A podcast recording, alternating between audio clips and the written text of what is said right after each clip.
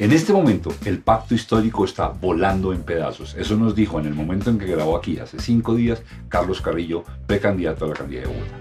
En este momento mismo que estamos teniendo esta conversación, el pacto histórico en Bogotá está volando en pedazos. Alfonso Prada es un tipo espantoso. Todo el mundo sabe en el mundo político quién es Alfonso. El presidente está tomando una decisión que yo no comparto. Bogotá tiene hoy el peor tráfico del mundo y no es algo casual, no es producto del azar, no es producto del descuido de la fatalidad. Ha sido intencional. Peñalosa lo ha propiciado, Claudia López lo ha propiciado. Hablemos de política sin hablar de políticos. Hasta donde sea posible. O sea, que nos aguantemos las ganas de hablar de política sin hablar de políticos hasta donde sea posible. Cuando ya digamos no es posible, levantamos la mano y digo, no se, puede. Se acaba el juego, no se puede, voy a entrar a otro juego. Listo. Y, y, y, voy, a, voy, a, voy a hacerle como el paquete editorial al asunto. De niño alguna vez, en una discusión en mi casa, mi hermano Fernando, que descansa en paz, y que también era abogado, se estaba hablando mal de los políticos. Y mi hermano, que era hombre contestatario y todo, dijo, ese es el error que cometemos en desprestigiar a los políticos per se. Sí. Porque el hecho de que desprestigiemos a los políticos, eh, que entonces desprestigia a la política, hace que la gente que se crea decente o que sea decente no quiere llegar allá. Y se las dejamos a los mismos cinco, a los que les conviene además que pensamos que eso es horrible y terrible y cochino y todas esas cosas. Entonces, por eso te pido que inicialmente hablemos de política porque leyéndote, oyéndote, no hice una gran investigación, yo quiero irte aquí, no te creas que es que tengo todo sobre ti, no, sobre todo percibí tu tono y tu, tu, tu enfoque, eso. Y eso me permite decirte, invitarte a que hablemos de política. Y, y, sabemos, todos podemos decir que, que la política es una cosa horrorosa, asquerosa, y yo puedo decir que sí, eso pienso. Y todos decimos que el Congreso es un lugar terrible y todas estas cosas. Y tú eres político y tú no eres ni delincuente, ni corrupto, ni cochino, ni asesino, ni nada. Y eres político. Sí. Y estoy seguro que lo que te acabo de decir no te está sorprendiendo. No, en, Entonces, hablemos de política, Carlos. ¿Qué, qué, ¿Qué significa ser político a sabiendas de lo que acabo de decir y a sabiendas de lo que tú quieres ser? Yo, yo voy a poner el, el ejemplo eh, desde, desde el turismo. A mí me gusta viajar es, es de, lo que más me gusta hacer en la vida. O sea, y no viajar eh, en primera clase y quedándome en el mejor hotel y con la vista pues a, a la Torre Eiffel. Yo tomé la decisión de irme y de desarraigarme de, de, la sociedad, de la ciudad, de Bogotá, del país, de todo, irme para nunca más volver. O sea, es una decisión que tomé. Yo, pero creo que fue la China, ¿no es cierto? Sí. Yo viví en la China popular seis años de mi vida, estudié allá, pues aprendí muchas cosas y tengo, tengo un apego muy grande por ese país, pues porque es, es un momento trascendental de mi vida el que pasó ahí. Viví en Inglaterra y digamos que he hecho todo lo que he podido para, para ir a donde pueda ir. Y a mí me sorprende mucho cuando, cuando recibo críticas por mi inclinación política que, generalmente va hacia, es que usted es un resentido, porque soy un hombre de izquierdas. Pues yo digo, pero yo por qué iba a ser resentido si yo he tenido una vida extraordinaria? A mí me ha ido muy bien. O sea, yo no tengo ningún resentimiento. O sea, mis ojos han visto al emperador del Japón. Entonces, ¿por qué habría de ser un resentido si he visto el amanecer en el viejo Bagán? ¿No? O sea, yo digo, claramente no soy un resentido, pero pongo el ejemplo de los, de los viajes y de los hoteles baratos. Porque cuando uno llega a un hostal, ¿cierto? De esos de, de, esos baratos, de esos de, de 10 dólares, 15 dólares la noche. Siempre llega el espacio de socialización con absolutos desconocidos. Entonces hay un pakistaní, hay un francés, e, ese, ese espacio que se repite siempre en todos los hostales del mundo. Y entonces le preguntan a uno, bueno, ¿y tú qué haces? Ay, ¿cómo te llamas? Carlos. Carlos. ¿Y tú qué haces? Yo soy político. Y todo el mundo hace una cara. O sea, eso es, esto es una cosa global y es algo terrible. Es como yo la analogía que utilizo es la del pañal sucio en medio del parque que nadie quiere tocar. O sea, uno apenas dice que es político, es como así, pero con, con un palito no lo, no lo tocan. Y es, como es, si tuviera lepra. Claro, es muy difícil de explicar. O sea, yo no sé si es porque muchas personas de pronto esperan que un político sea un señor encorbatado, ¿cierto? Con camisa o, o con una ropa muy cara. Y yo, yo no tengo tanta facha de político, no sé quizás qué pasa. Pero siempre es un choque cuando la gente Aspirante a pregunta, Dalai Lama latino. Podría ser el primer latinoamericano Dalai Lama. A- algo así, vamos a ver, vamos a ver si cuando se muera el, el que El está lama reencarno, reencarna en usted. me pasan los juguetes y los reconozco. Eh, pero eso, eso es sorprendente, o sea, el rechazo natural de la gente común y corriente a los políticos es enorme. Y uno lo ve en el ejercicio de la política, es como todo va muy bien, todo va muy bien hasta que uno dice que es político. Entonces yo estoy totalmente de acuerdo con, con, con que eso es muy grave, porque lo que hace eso es primero alejar a las personas decentes del ejercicio de la política, pero sobre todo alejar a las masas de la discusión política. Entonces la gente prefiere dedicarse a otras cosas, que es natural, o sea, que la gente se preocupe por cómo voy a pagar el arriendo, por, por que no me roben, porque, pero todo es en últimas político. Entonces, pues, si uno no se mete en la política, pues igual los políticos van a seguir decidiendo por, por todo el mundo.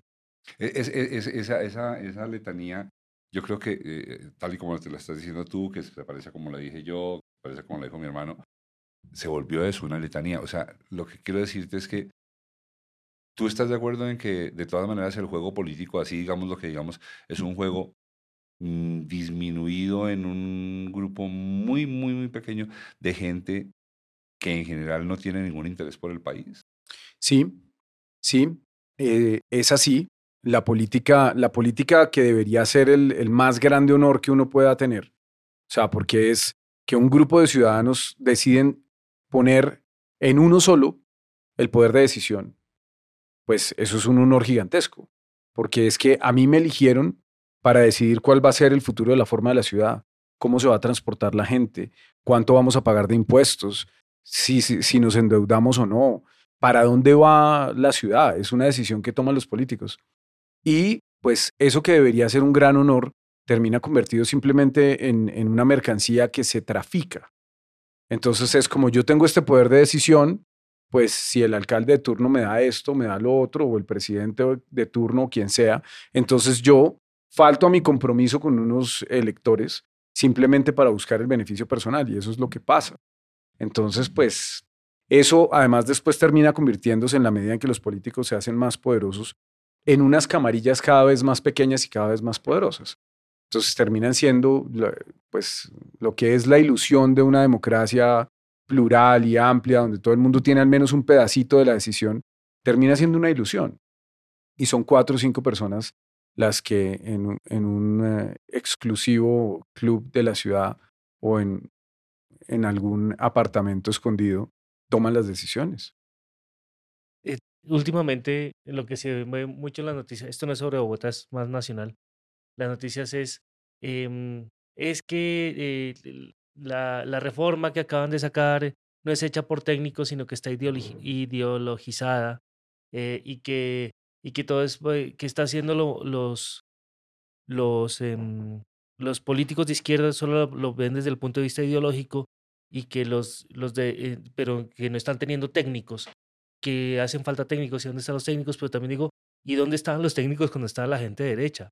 Ahí está. ¿Por qué los de derecha están diciendo que ellos son los técnicos? Porque es un, es un relato construido alrededor de, de algo que es falaz. Es como eh, si uno llega al ejercicio de, del poder, pues necesita de la técnica, pero esa técnica siempre se va a supeditar a lo ideológico. Pero- Siempre. ¿Existen esos técnicos de izquierda y de derecha? Existen. Lo que pasa es que en Colombia eh, la orfandad de, de la izquierda, la soledad de la izquierda, pues ha demorado también eh, la formación de cuadros capacitados para gobernar. Eso lo estamos viendo hoy en, en el gobierno nacional. De manera evidente. Es, es muy evidente, porque eso requiere de ser poder para poder formar personas en el ejercicio de la función pública. Si uno pues nunca puede ejercer el poder, pues ¿cómo va a saber gobernar? Pero lo de los técnicos es, es, es un engaño. Es como si la nave espacial es china o si la nave espacial es rusa o si la nave espacial es eh, gringa, pues igual tiene que obedecer las leyes de la física. Eso, eso, es, eso es mentiroso cuando dicen es que la izquierda solamente toma las decisiones con base en la ideología. La derecha también lo hace. Margaret Thatcher cargaba en el bolso un libro de Hayek y lo sacaba ya en el Downing Street y decía, en esto creemos, como si fuera el libro rojo de Mao sacado por, por, por alguien del Moir. ¿no? O sea, eso no, eh, creer que, que un sector de la política es más técnico que otro, eso no es real. Lo que pasa es que, por ejemplo, cuando llegan y dicen, no, la eficiencia del Estado, eso es mentira.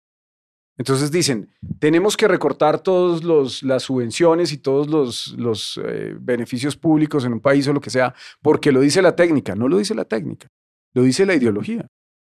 Y eso obedece a unas lógicas políticas de querer reducir el Estado para poner, para entregarle esos monopolios naturales a unos privados o incluso ni siquiera querer reducir el Estado, sino mantenerlo grande para igual ponerlo al servicio de unos intereses privados. Y existe, perdón, no bajar. Existen técnicos que sean que, que, no sean de ideologizados, sino que sean, o sea, que solo sepan la técnica de las cosas. Pero, al, pero un político los va a contratar y un político es el que va a, a decidir si están o no en el gobierno. dejen, déjenme, voy a graficar un poco la conversación que ustedes han planteado. Pero antes, antes aproveche este momento para que le den like, se suscriban, lo compartan, lo comenten y nos hagan crecer en esta comunidad porque ser o no ser ahí el podcast es la voz de los que son.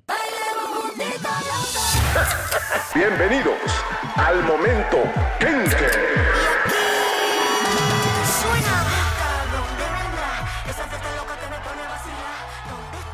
Háblamelo, Charlie Carrillo. Ve, ven y te digo, vos pareces estar como entonando, cantando pues una melodía propia, en medio de un popurrí de la izquierda. ¿Eso se llama audacia o es intransigencia? Háblamelo, contámelo, vuélvemelo a decir. Yo, yo creo que eh, me gusta más la palabra audacia, ¿no? Pero es que son, son palabras que a veces, a veces terminan por, por coincidir o por traslaparse en algún punto. Eh, yo creo que yo he sido audaz, pero, pero también he pasado el límite de la intransigencia, ¿no? Es como, es como cuando uno pasa de la valentía a la temeridad. De la valentía a la temeridad. Sí, claro. La, temeridad, a ver si te entendí. De toda, es, valentía, pero con algún grado de... Suicida, kamikaze. exactamente. Sí. No se puede ganar una guerra sin temeridad. ¿Hace cuánto es usted concejal? Eh, este es mi cuarto año, es mi primer periodo. y probablemente el último. Pero, pero, no se me vayan que ustedes estaban hablando de una cosa muy interesante que a mí me parece chévere aclarar frente a mí mismo. Porque de verdad yo no había pensado nunca en eso, Carlos y Germán. A ver, hablemos de, de, de, un tema y les pido que, y voy a atajarlos, no se me vayan para allá, solamente usamos el ejemplo y seguimos con el podcast de política.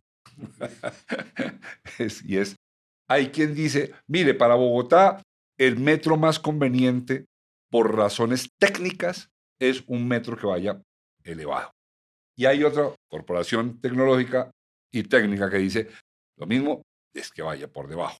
Que los suelos en uno, que los suelos en otro. la, pregunta, la, pregunta suya, Germán, fue, oiga, Carlos, ¿no podrá haber un estudio que diga, mire, a mí no me importa que diga ni el uno ni el otro, esos señores ni los conozco. Yo fui, estudié esa ciudad, hice estudios geológicos, la vine del satélite, hicimos estudios de aguas, todo eso. Y lo mejor para esa ciudad es XR a la 947. Y eso puede ser subterráneo o elevado, lo que sea. La pregunta suya es, ¿no existirá ese técnico? Y Carlos dice, es que a ese técnico lo tendrá que contratar un político. ¿Y ahí se pervierte entonces la ciencia o qué? Eh, sí, pues eso es lo que, eso, el ejemplo, el ejemplo del metro es clarísimo. Eso es lo que ha pasado aquí. Cuando viene el estudio de los franceses y los españoles por allá en finales de los 70, cuando Durán Dusan era alcalde, ellos hacen un estudio así. O sea, el gobierno colombiano contrata a unos españoles y a unos franceses para que vengan aquí, estudien las bucetas eh, y bueno, hacen un estudio muy completo. Eso, eso está definido por la técnica, ¿no? ¿Y cuáles son las conclusiones de ese estudio de hace más de 40 años? Que hay que hacer tres líneas prioritarias de metro, que en el centro consolidado de la ciudad tiene que ser subterráneo, que tiene que tener cierto número de trenes y cierta capacidad. hace más de 40 años, la decisión técnica que tomó ese, ese equipo de franceses y españoles es que tenían que ser trenes de máxima capacidad, tan grandes como los que pudieran conseguirse en el mercado en ese momento, porque el problema en ese momento ya era muy grande. Era una ciudad de 4 millones de habitantes expandiéndose por la sabana, desordenada, llena de, buses hechizos, porque ni siquiera había unos buses carrozados eh, con diseño, sino era una cosa hecha aquí en como pudieran sobre, sobre chasis de... contaminantes. Sí, contaminantes, o sea, y además hacen un planteamiento de por Pero dónde había, debía había ser. trolis, había trolis, ¿no? Eh, había unos trolis, pero ya ahí empezaba el discurso de eso hay que acabarlo porque es público, ¿no? Y siempre hubo una resistencia. En los 80 muere la empresa distrital de transporte, que además yo propongo eh, crear una gran empresa pública de transporte. Dicen, pero es que va a revivir una que ya murió, pero pues en todas partes del mundo existe una gran empresa de transporte. Eso, eso, no, tienen, eso no tiene nada de, de extraordinario. Tiene que existir porque alguien tiene que ser la autoridad de transporte y alguien tiene que gestionar los proyectos prediales alrededor del transporte y alguien tiene pues que encargarse de eso y eso es un monopolio del Estado, no tiene por qué privatizarse per se. Pero bueno, esa es otra discusión. Después hablamos del programa de gobierno que está buenísimo. Em, entonces, ahí la decisión técnica es clara. Hay que hacer eso. Hay que hacerlo. Y si no lo hacen, pues la ciudad va a colapsar. Y adivinen qué pasó, no lo hicimos. Pasaron casi 20 años más, ¿cierto? Hubo otros proyectos por ahí.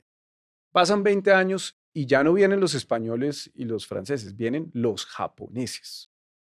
Y vienen los japoneses así, como si hubieran bajado en una nave espacial. dicen, bueno, esto, aquí, allá, no sé qué, empiezan a medir pues, las altas esferas del conocimiento y de la técnica y vuelven a llegar a la misma conclusión. Incluso hasta en el mapa se ve cómo eh, los lugares por donde debe pasar la primera línea del metro son los mismos. Son exactamente los mismos. Con 20 años de diferencia, el estudio tiene la misma conclusión. Y dicen, hay que hacer una red, hay que conectar esto, hay que conectar lo otro, en estos tramos debe ser subterráneo, puede pensarse en unos tramos elevados en otra parte, pueden utilizarse unas vías férreas que ya están disponibles, no sé qué, ustedes tienen esta plata, pero además los japoneses concluyen otra cosa adicional. Y es, ustedes tienen un problema de tráfico mixto muy grande. Entonces, aparte de que tienen que meterle 5 mil millones de dólares a solucionar el problema del, del transporte público, tienen que meterle otros 5 mil millones de dólares a solucionar el problema del tráfico mixto. Perdón, por falta de conocimiento, ¿qué es transporte mixto? El tráfico mixto son los carros de los ricos, ¿no? de, los que ahora, de los que habla Claudia López cuando le echa vainazos a Mario Hernández. Los lujosos rines de tu carro pueden esperar, Mario. Esos. O, perdóname, o de los, ¿cómo es? Blanquitos clase media esclavistas que ahora llama el presidente. Esos Esos mismos. mismos, ¿no? Esos mismos, los, los esclavistas. Eh, sí, también están los vehículos clase media, que son de hecho los que hacen el trancón, porque pues si solamente los ricos tuvieran carro, pues aquí hay como cuatro o cinco, ¿no? Entonces ese no es el problema. Pero ahí también van los camiones, las rutas escolares, los taxis, las motos y algo que nunca se mete en la discusión, porque parece que no existiera, y es el transporte de mercancías. En la medida en que una economía se hace más dinámica en una ciudad, empiezan a aumentar, empieza a aumentar la necesidad de transportar mercancías. Sí, les pongo el ejemplo del Cinnabon. Yo no sé si a ustedes les gusta el Cinnabon. A mí me gusta. Son muy ricos, ¿cierto? caros. ¿no? Un Cinnabon vale como 12 mil pesos. Sí, sí, toca ahorrar un mes para poder comprarlo. Entonces, digamos que alguien tiene un emprendimiento y entonces le, una tía dejó por ahí una herencia de un, de un local en Chapinero. Y entonces voy a poner una, una venta de Cinnabon. Pues tengo que comprarme una máquina de café y tengo que comprar harina y tengo que comprar azúcar y eso no llega en drones. Y tampoco llega en Transmilenio. Y tampoco llega en bicicleta desde el otro lado de la ciudad. Eso no pasa. Entonces, ¿cómo llega? Llega en un furgón, llega en una camioneta, llega en un vehículo que, Que se va a parquear, que va a que se va a parquear, que va a tener que descargar, que va a estar ocupando espacio. La mayoría de vehículos de trabajo, a diferencia de lo que pasa con alguien que sale de su casa a la oficina y vuelve, los vehículos de trabajo están ocupando el espacio en el tráfico mixto todo el día. Como los de valores. Los camiones de valores, las rutas de perritos, ¿no? Que ahora, que ahora abundan en un sector de la ciudad. Ese es el, el tráfico mixto y no va a desaparecer por eh, la teoría de la, de, la, de la congestión inducida. Y es, siempre muestran, es, esto siempre es igual. muestran una autopista gigantesca en Los Ángeles, ¿no? Y entonces dicen, cada vez que le ponemos un carril más, se llena. Y le ponemos un carril más y se llena. Sí, pero es que no es comparable. Primero porque las ciudades norteamericanas están pensadas exclusivamente alrededor del automóvil, son inviables sin, sin automóvil, no tienen transporte público. Yo creo que pues la mitad del país tiene una tía en Fort Lauderdale, ¿no? Sea, la mitad del país tiene una tía en Boca Ratón. En la Florida, si usted no tiene un carro, pues no se puede mover. Punto. Hace, hace poquito estábamos en Orlando y yo ¿Qué quería hace? ir a una tienda y, y me dije, Diego me dice, eso es cerquita, a 20 minutos. Sí, Ujú. era 20 minutos, pero era como ir de aquí a, a, a Banderas, pues Claro, la sí. distancia era larguísima. 20 minutos por una autopista. Entonces, comparar eso con Bogotá, eso no es real. Aparte, pues acá hay unas restricciones que ya existen a la circulación de vehículos. No es una sociedad que esté 100% basada en, e- en el automóvil. Y lo que desconocen esos técnicos, ¿no? Esos técnicos tan, tan profesionales que salen con ese cuento de que hay que quitarle, quitarle, quitarle el espacio al a los automóviles, al tráfico mixto, es que lo que ellos no dicen es que el transporte público en Bogotá, desde los 80 cuando vinieron esos españoles y esos franceses hasta hoy, no ha hecho otra cosa que perder pasajeros. En, el, en 1980, como el 80 y puntale por ciento de los viajes en Bogotá se hacían en buseta. Hoy cada vez son menos. Se pierden, se pierden, se pierden pasajeros en el transporte público y se van a la moto, ni siquiera al carro, a la moto. Entonces, eso va a desaparecer porque se le limite el espacio a los vehículos, no va a pasar. A menos de que se desarrolle un sistema de transporte público suficientemente eficiente que no es Transmilenio. Y esa es en últimas la pelea. Entonces, todos los estudios que han hecho aquí, de manera independiente, han concluido que hay que hacer una inversión gigantesca en transporte público, pero también en darle una solución a los otros actores de la movilidad. Y viene un señor que se llama Enrique Peñalosa. Tai. Ay, perdón, perdón. Tai. Todavía no hemos dicho. Ya, Dijimos nombre, perdió, perdió. Perdí, perdí, no, no, perdió, no, perdió. perdió, no. Ah, sí, le toca tomarse un trago. Perdí, perdí. Tomarse un trago. Trago cada vez que digamos el nombre Sí, sí, de, un, sí. de un- de un político. Eso, eso me parece bueno. Pero, pero ojo, pero quiero aclararte, para, para- pues, está- me parece justo que, porque tú no sabes, tú no sabes para dónde vamos, yo tampoco sé mucho para dónde vamos, pero vamos, esta conversación va a ser larga. Cuando te digo larga, es que podríamos pasarnos dos, dos horas y media, no te preocupes, porque yo quiero desarrollar los temas como tengan que ser. O sea, no, no te quiero cortar, Listo, eh, dale. Y, vamos a llegar a hablar de políticos y yo me voy a poner furioso y voy a decirte a cuáles odio sin ningún problema porque para eso inventé este podcast y lo voy a decir sin pudor y tú vas a poder decir lo mismo y vamos a hablar de tu programa de gobierno que eh, me, me gusta mucho no solamente lo que planteas, sino la forma como lo planteas porque permite conversar sobre ella. Es- eh, voy adelantándote eso. Pero yo antes de eso quiero preguntarte cosas porque tú eres por lo menos 25 años menor que yo. ¿Cuántos años tienes tú? Yo tengo 42 años. Eh, 20 años menor que yo, ¿viste? Yo 20 años menor que yo. 10 menos que yo. Y te quiero, te quiero introducir a un tema que yo sé que tú conoces, pero voy a, voy a hacerlo como un poquito melodramáticamente para que nos divirtamos. Yo tengo 20 años más que tú. Y tengo perfecta memoria y conciencia de todas las mentiras que a mí me han dicho en Colombia. Desde niño, a mí no hicieron ilusionarme con cosas que nunca pasaron. Y yo me acuerdo. Y voy a ir desde lo más pueril. A mí me prometieron que la selección Colombia iba a ser campeona mundial de eh, fútbol. Y eso nunca, no solamente pasó, sino que además de eso me pasaron cosas como que a un señor que se llama Andrés Escobar lo mataron y no pasó nada. Y eso pasó como, ah, es que esas vainas pasan en Colombia. Entonces no solamente no hubo, no hubo campeonato mundial, y no creo que lo vaya a haber, sino que pasaron cosas horribles acerca de eso. Como que la única vez que ese equipo tiene un partido medio digno, que es el 5 a 0 en Argentina, aquí se matan 90 personas. Entonces, eso es lo que Colombia me regaló a mí de fútbol. Entonces, sigo para allá. Colombia me prometió que iba a haber metro. Y yo siempre crecí con la idea de que ahí venía. No hubo metro nunca. Colombia me prometió con eh, el señor Belisario que es que en el 86 íbamos a tener el Campeonato Mundial de Fútbol en Bogotá y en Colombia. Tampoco me cumplieron. ¿Por qué van a hacer colegios? Pero además de eso, Colombia me prometió prosperidad y no existe. Colombia me prometió paz, porque desde Belisario Betancura hoy, las callecitas de Bogotá todas están llenas de palomitas de paz. Nunca me lo cumplieron, pero sí me entregaron en el Palacio de Justicia a mis 21 años. Colombia me prometió que algún día se iba a acabar la guerra.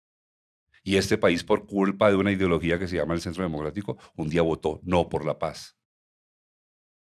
Te puedo seguir así con eso, imagínate, y aquí terminamos llorando todos. Y para no extenderme hasta allá, yo quiero que tú me cuentes cuáles son las mentiras que te dijeron y cómo carajos crees que tú puedes cambiar eso. Pues bueno, la, la, la, la, mentira más grande, por lo menos en Bogotá, fue que, que esas bucetas pegadas reemplazaban a un sistema de transporte real, porque así fue la mentira, pero además esa mentira iba más allá, porque no solamente es que la reemplazaba, sino que costaba 10 veces menos y que era autosostenible. Esa era la mentira. Y pues resulta que 20 años después ni es 10 veces más barato, o sea, hoy una troncal de Transmilenio cuesta alrededor de 4 veces menos, de lo que cuesta un sistema de metro en la región y tampoco es auto, autosostenible. Hay que subsidiarla con 3 billones de pesos al año para subsidiar solamente la ganancia de los operadores. Eso es una mentira gigantesca que terminó además por eh, hacer la ciudad mucho más invivible. Y aquí pues tiene que ver con el problema de convertir la superficie de la ciudad en un caos. El transporte no se entierra porque sí, ni porque la gente no tenga nada mejor que hacer cuando los ingleses por allá victorianos en, la década de los 50 del siglo XIX tomaron la decisión de soterrar el tren, pues fue porque no había otra forma. Es como, vamos a echar abajo todo el centro de Londres, que es la capital del imperio, o le metemos el tren por debajo. Y eso lo hicieron antes de que hubiera electrificación en la ciudad. O sea, esos primeros trenes que iban por debajo eran de vapor. Las estaciones están diseñadas para que pueda salir el humo, porque eran locomotoras a vapor y luego lo electrifican y siguen y siguen y siguen, pero no es porque no tuvieran nada mejor que hacer, es porque no había otra forma.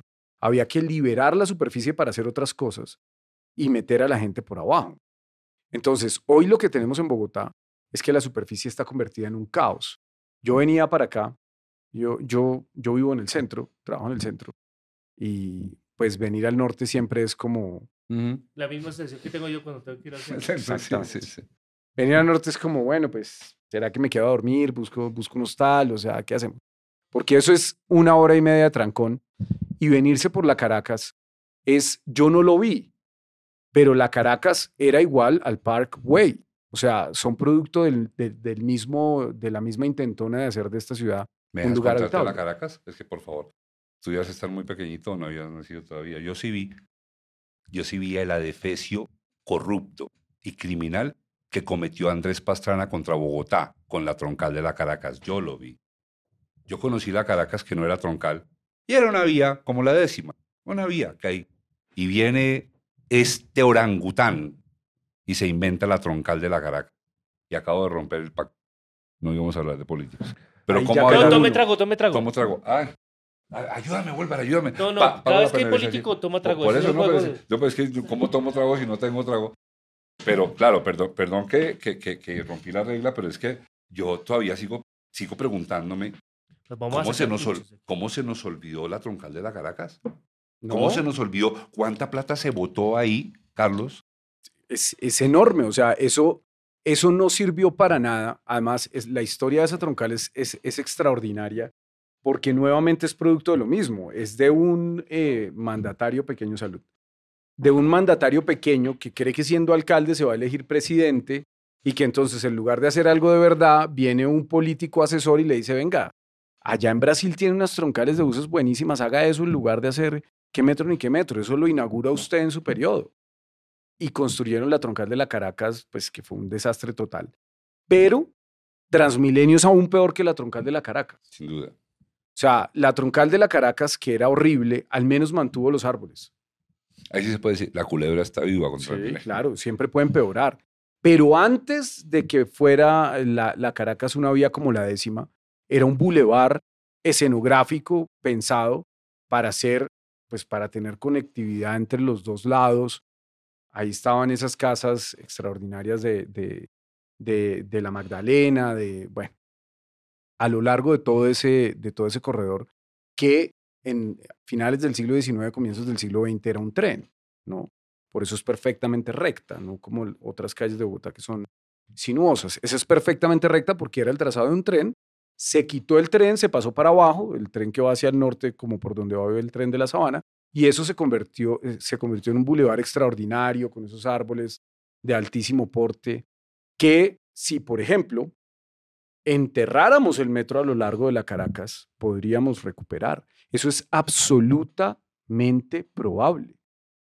El estorbo, no hay otra palabra, el estorbo que hace Transmilenio, con sus chuzos, con sus estaciones sobredimensionadas, con el larguero, porque pues en un metro usted llega y acumula eh, mucha gente bajo la tierra y la estación es tan grande como se necesite. En Transmilenio, la estación solo puede ser del tamaño del separador. Eso lo hace que sea profundamente ineficiente. Entonces, para llegar de una puerta a otra, como yo estoy confinado al, separador, yo tengo que caminar 100, 150 o hasta 200 metros para llegar a la puerta donde me voy a subir al vehículo. Eso es, eso es loco. Una estación de metro, todo está bajo la tierra, está ordenado y si liberamos el espacio en la superficie podríamos recuperar ese bulevar escenográfico y volver a construir la ciudad ahí. Pero, pero. Reverdecerla, pero de verdad. Voy a jugar un poquitico al, al, a la abogada del diablo. Yo no me la voy a dar que estaba en todos los metros del mundo, pero al menos en el de Nueva York, uno termina caminando montones bajo tierra. Sí, el metro de Nueva York es muy viejo. Eso es, eso es otra cosa que yo no puedo entender. O sea, los sistemas de metro, sobre todo los que se han expandido durante tanto tiempo, pues tienen problemas, por ejemplo, en hacer compatibles sus líneas, ¿no? Porque si la línea 1 eh, la hicieron en 1870, la línea 2 10 años después, la línea 3, y entonces van a ser la línea 11 por allá 80, 90 años después, siempre hay problemas en la conectividad de esas líneas y es uno de los desafíos que tienen que solucionar. Pero cuando estamos haciendo el sistema de ceros, eso no debería ser de ninguna manera un desafío. ¿no? ¿Qué es, ¿Qué es lo que sí pasa en las ciudades chinas? Porque, pues, con excepción de, de Pekín, que tuvo, que tuvo un par de líneas de metro eh, muy al estilo ruso, ¿cierto? Con esas eh, bóvedas gigantescas. Eh, las ciudades chinas no pudieron desarrollar sistemas de metro hasta hace 15 o 20 años. Entonces todos empiezan a desarrollarse de cero. los modelos de... No, porque no tenían plata, porque era un país pobre. Entonces, pues ellos andaban en buses como nosotros. Pero cuando llega la plata y cuando llega el desarrollo, pues la decisión es, no es otra distinta a tenemos que llenar de metros todas las ciudades. O sea, el equivalente, no sé, de, qué sé yo, el equivalente de Melgar probablemente en, en China tenga al menos una línea de metro. O sea, estoy exagerando, pero sí todas las ciudades de más de 3 o 4 millones de habitantes tienen redes de metro.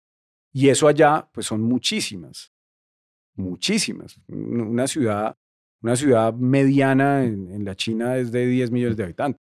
Entonces, ellos que sí han arrancado el desarrollo de sus sistemas desde ceros recientemente, pues no tienen esos problemas que tiene, por ejemplo, las líneas viejas en París. Eh, en Londres tratan de resolverlo lo mejor que pueden, en Nueva York y en otros lugares, porque ellos parten de cero. Entonces buscan hacer lo más fácil la interconexión entre las líneas. Nosotros partiríamos desde en cero. Desde cero. o sea, podemos hacerlo lo mejor posible. Claro, y lo estamos haciendo lo peor posible. ¿Nos olvidamos entonces de Transmilenio? ¿Lo votamos? Sería hermoso. Eso, eso para mí sería un sueño. Lo que pasa es que eso no es automático, pero, pero sí debería pasar. O sea, ¿qué debería pasar? Que ningún corredor de transporte que necesite más de 25 mil pasajeros por hora por sentido debería tener algo parecido a Transmilenio, porque es que no da. O sea, si yo pongo una troncal de buses, por ejemplo, la, de la 26, ¿cierto? La de la 26, eso más o menos funciona. O sea, no fue tan barata, pero la 26 es suficientemente ancha para que no se sienta la ruptura. O sea, si yo estoy en el, en el edificio de la Contraloría en la 26, ¿cierto? Y hay un hornitos al otro lado de la 26, no existe ninguna posibilidad de que yo vaya a cruzar el puente peatonal para comprarme una mojada. Moro más, sí. Eso no, eso no existe. otra cosa es en la séptima, otra cosa es en la Caracas, otra cosa es en la décima, otra cosa es eh, incluso en algunos, en algunos lugares de la suba. Ese tipo de eh, corredores, como la séptima, como la Caracas, como la décima, es, es un sinsentido que tenga atravesado ese río envenenado que es una troncal de buses. Voy a devolverme porque nos estamos concretando y todavía no quiero que nos concretemos. Te voy a, te voy a, dar un, material para que reflexionen. Yo fui redactor del noticiero Super en 1983. Eh, en aquella época eh, me mandaron a cubrir consejo. Yo cubrí alcaldía y después cubrí consejo. Y por primera vez en mi vida, yo tenía 23 años, eh, entré a sesiones del Consejo de Bogotá y, entonces tuve contacto con lo que era el Consejo. Por aquella época también, mi hermano Fernando, quien ya murió, era personero de Bogotá. Entonces, pues yo tenía una, un, un panorama interesante. Yo estudiaba comunicación social por un lado, periodismo. Era corresponsal del Consejo en un noticiero conservador, que era súper. Y mi hermano era personero de. Y yo llegué al consejo como a Disney, o sea, yo no entendía nada, tal cual, o sea, uno había oído hablar del consejo cuando uno estudiaba en el colegio, cuando daban educación cívica, que parecía importante que el colombiano conociera cómo es su organización eh, constitucional. Y yo sabía que el consejo era un cuerpo corporativo de la ciudad, etcétera, etcétera, no sabía más. Y hasta al estar allí dentro, a este salón, que además de eso tiene, me imagino, todavía este fresco con el cabildo, con Jorge Luis Gaitán, creo que está ahí. Todavía lo tiene. Exacto. y empiezo yo a ver actuar, y en aquel momento, mira, la gran esperanza de la juventud, o al menos de la mía, era Luis Carlos Galani Galani. Y entonces, en aquel momento... ¿No, tomo por haber hablado un político? Se está... Ah, no, pero es que ese ya no vale porque ese no está. Gracias, bien. Estoy pendiente. Eh, gracias. Ese, ese, no se lanza. No, no, ese no se va. Y eh, se estaba debatiendo en Bogotá eh, Ciudad Bolívar, el proyecto Ciudad Bolívar. Y se estaba buscando que Bogotá se eh, endeudara. En eso tú debes estar hoy en día más actualizado yo en una suma que estoy seguro que no se ha terminado de pagar al Banco Interamericano de Desarrollo. Una, una suma que en aquel momento pues, sonaba a mil veces el país para construir Ciudad Bolívar. Mi hermano, que era el personero, me explicaba las jugadas del consejo.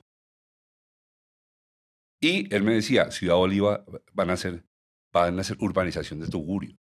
Ciudad Bolívar no va a hacer ninguna rehabilitación social, decía mi hermano como persona. O sea, vendieron Ciudad Bolívar como un proyecto de, de renovación urbana. claro. Como Brasilia. pues, Augusto Ramírez Ocampo nos vendió que Ciudad Bolívar iba a ser como Brasilia. Exactamente. Okay. Y mi hermano me decía, eso van a ser tugurios planificados. Mi hermano ya murió, Ciudad Bolívar ya existe, y creo que mi hermano tenía la razón, me parece a mí. Es, sí. En el debate, y no estoy diciendo nada contra los ciudadanos de Ciudad Bolívar, es más, todo lo contrario, estoy diciendo a favor de ellos, que los engañaron. Y entonces, en ese, en ese tira y afloje, la gran esperanza que teníamos los que estábamos a favor de la Colombia que aún no existe era el galanismo. Eran los concejales del galanismo que se habían propuesto parar el proyecto de Ciudad Bolívar para que Augusto Ramírez Ocampo no se saliera con la suya. Y mi gran esperanza, porque yo iba allá como espectador al Campín, a hacer barra para que no ganara el empréstito de Ciudad Bolívar.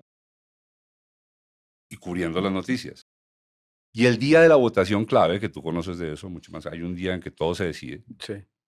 Los galanistas se voltearon. Sí. Y me acuerdo de los nombres. Uno se llamaba Augusto Bahamón, no sé si ese señor funciona todavía. Otros se llamaban, no sé qué, San Bergenic. Y había, y había otro también. Y estos, Marco Tulio Gutiérrez Morada era el secretario de gobierno. Se voltearon y todos. se voltearon todos, como se volteó el galanismo y le dio la espalda al país. Y tú estás ahorita debatiéndote en las mismas con Nada ha cambiado. contrincantes parecidos, ¿no es cierto? Nada ha ¿Qué cambiado. te da esperanza, Carlos? Cuéntame qué te da esperanza. De, de, vez en cuando les he ganado batallas. O sea, puede, puede que suenen pírricas y todo, pero, pero hay batallas que, que he ganado. Y eso, eso, es lo, eso es lo que vale la pena de estar en uno de estos cargos. O sea, porque también hay una cosa, y es que muchas veces la, mm, la, debilidad eh, política de otros permite que uno gane cosas así esté en desventaja.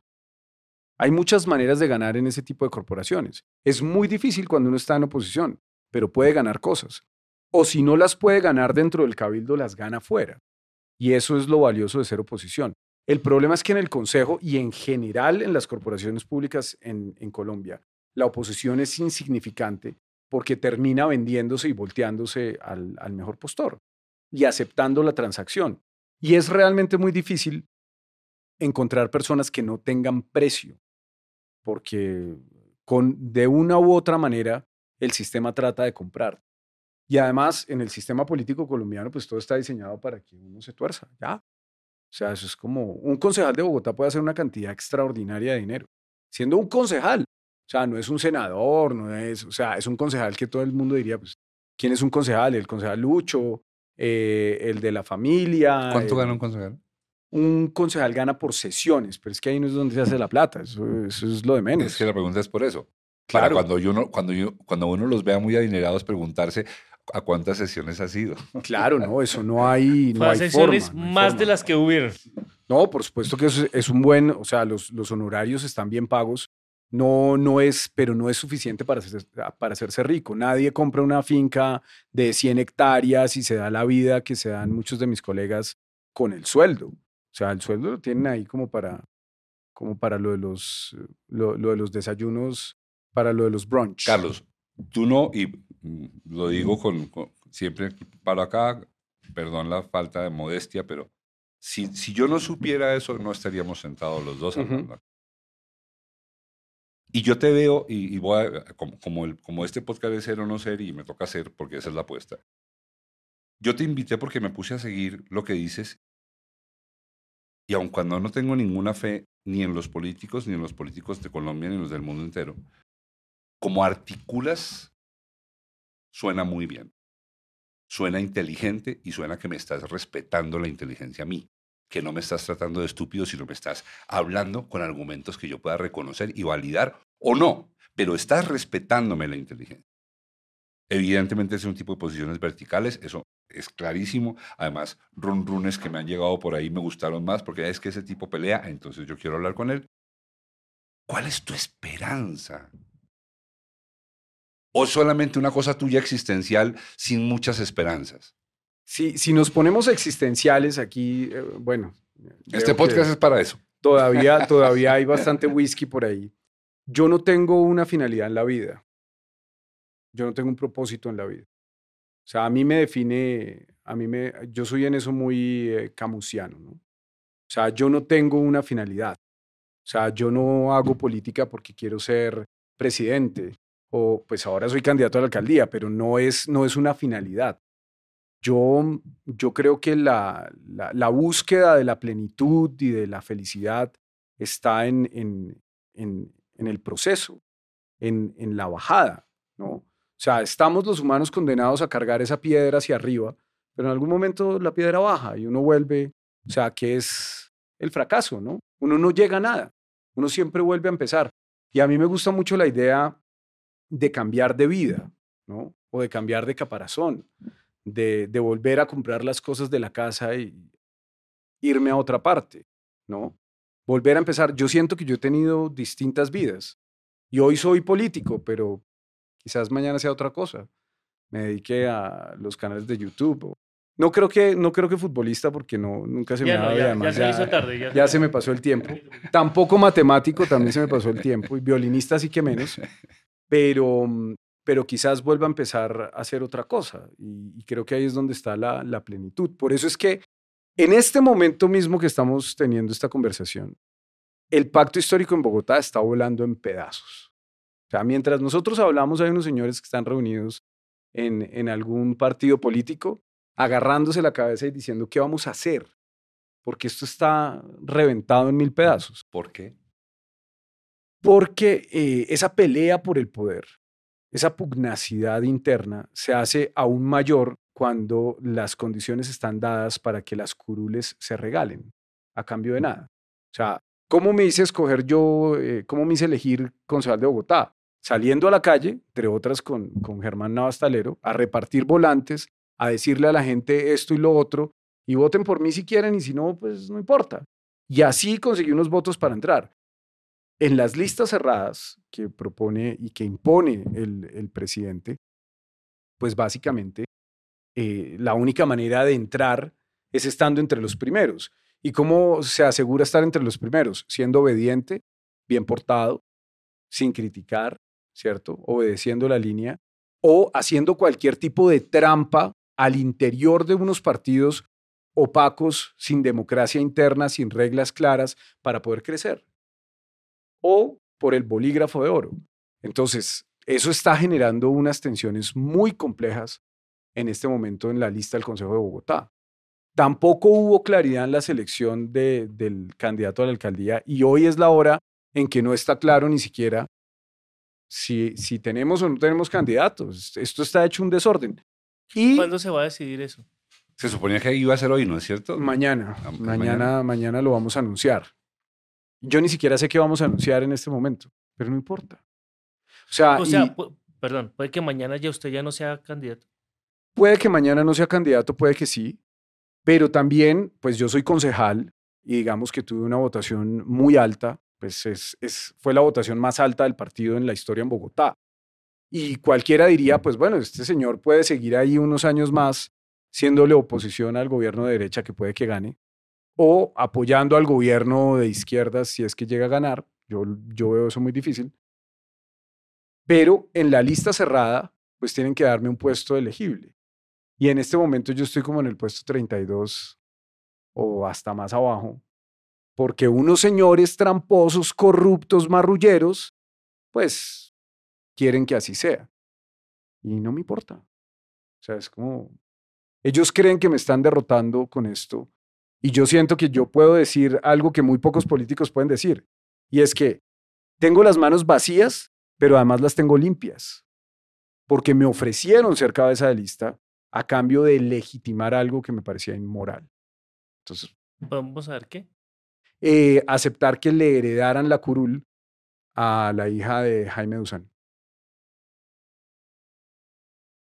Un hombre bien polémico. Entonces, no importa. O sea, si no puedo seguir en el consejo, si no puedo ser candidato a la alcaldía, algo voy a hacer.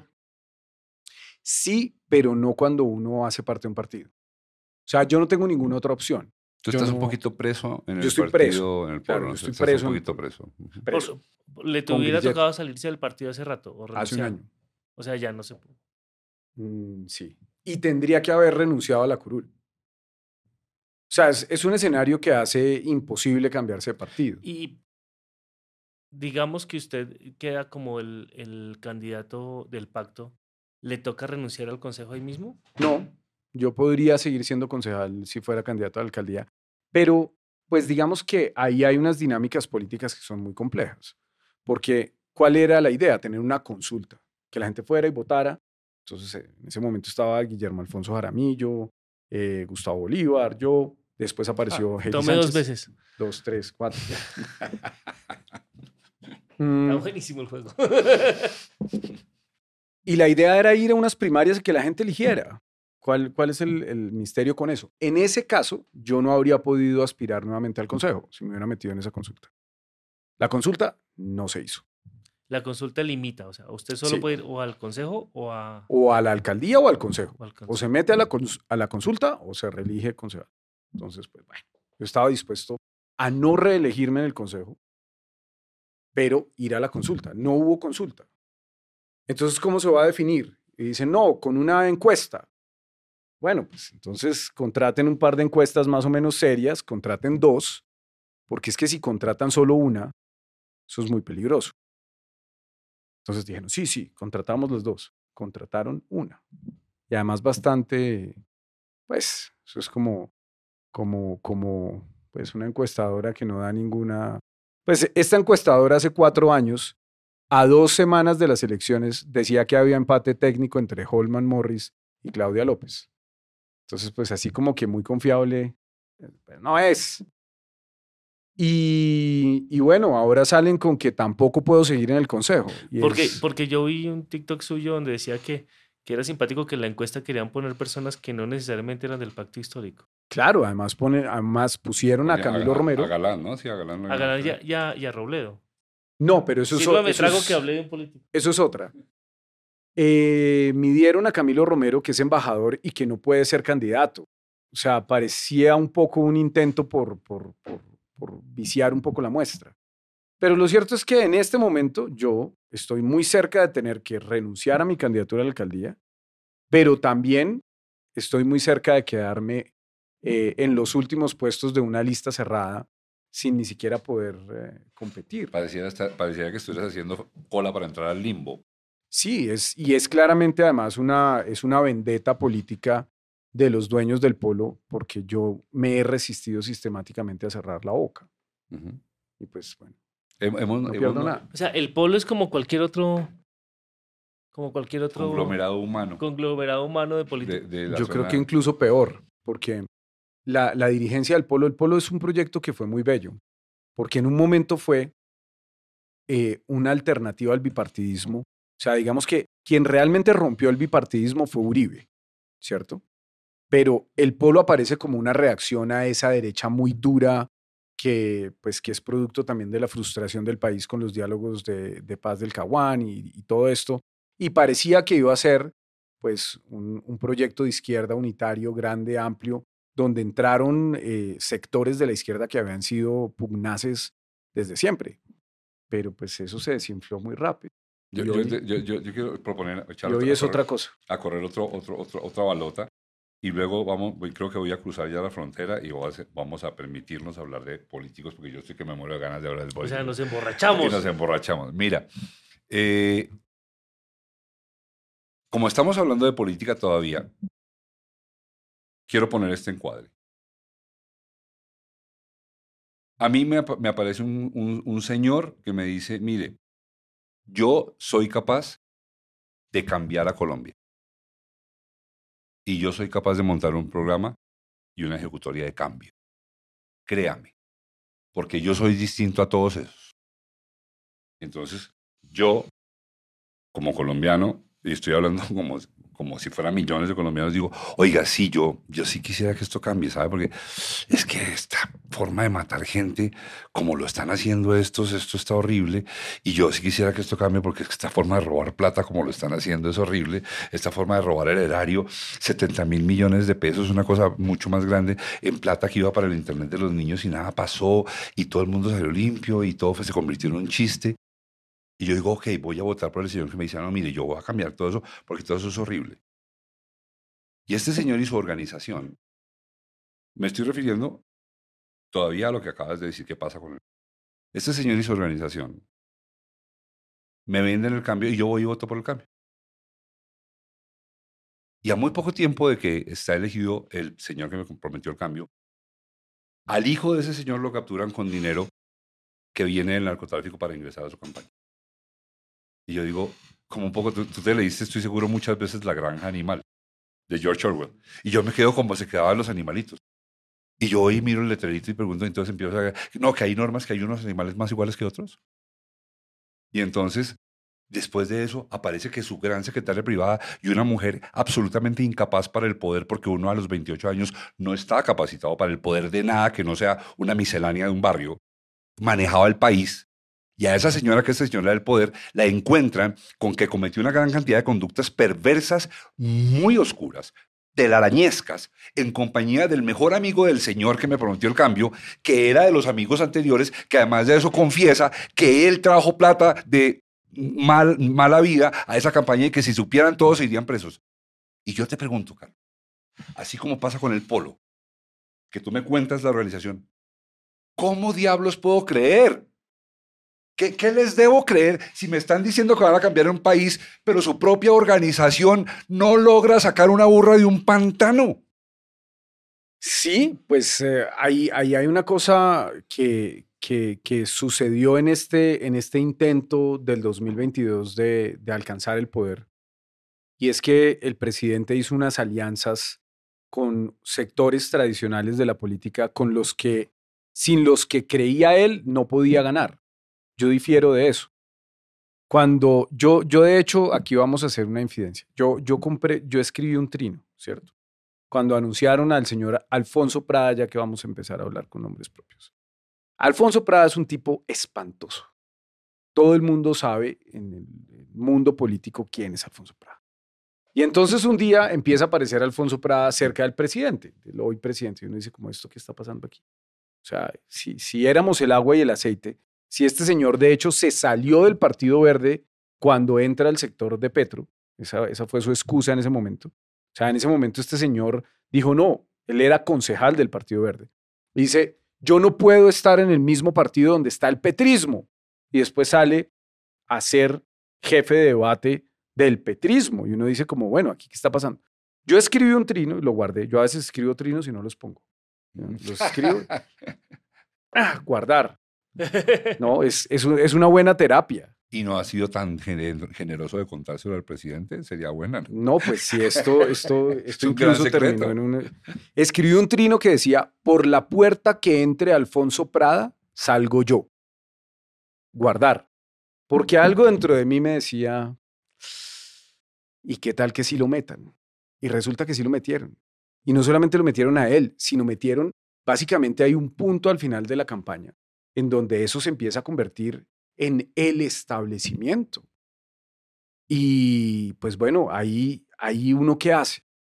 O sea, uno se va a, suelta todo lo que ha creído y todo lo que ha intentado cuando es claro que pues para muchos sin esa alianza no se gana o aceptamos esa alianza y tratamos de buscar un gobierno de transición.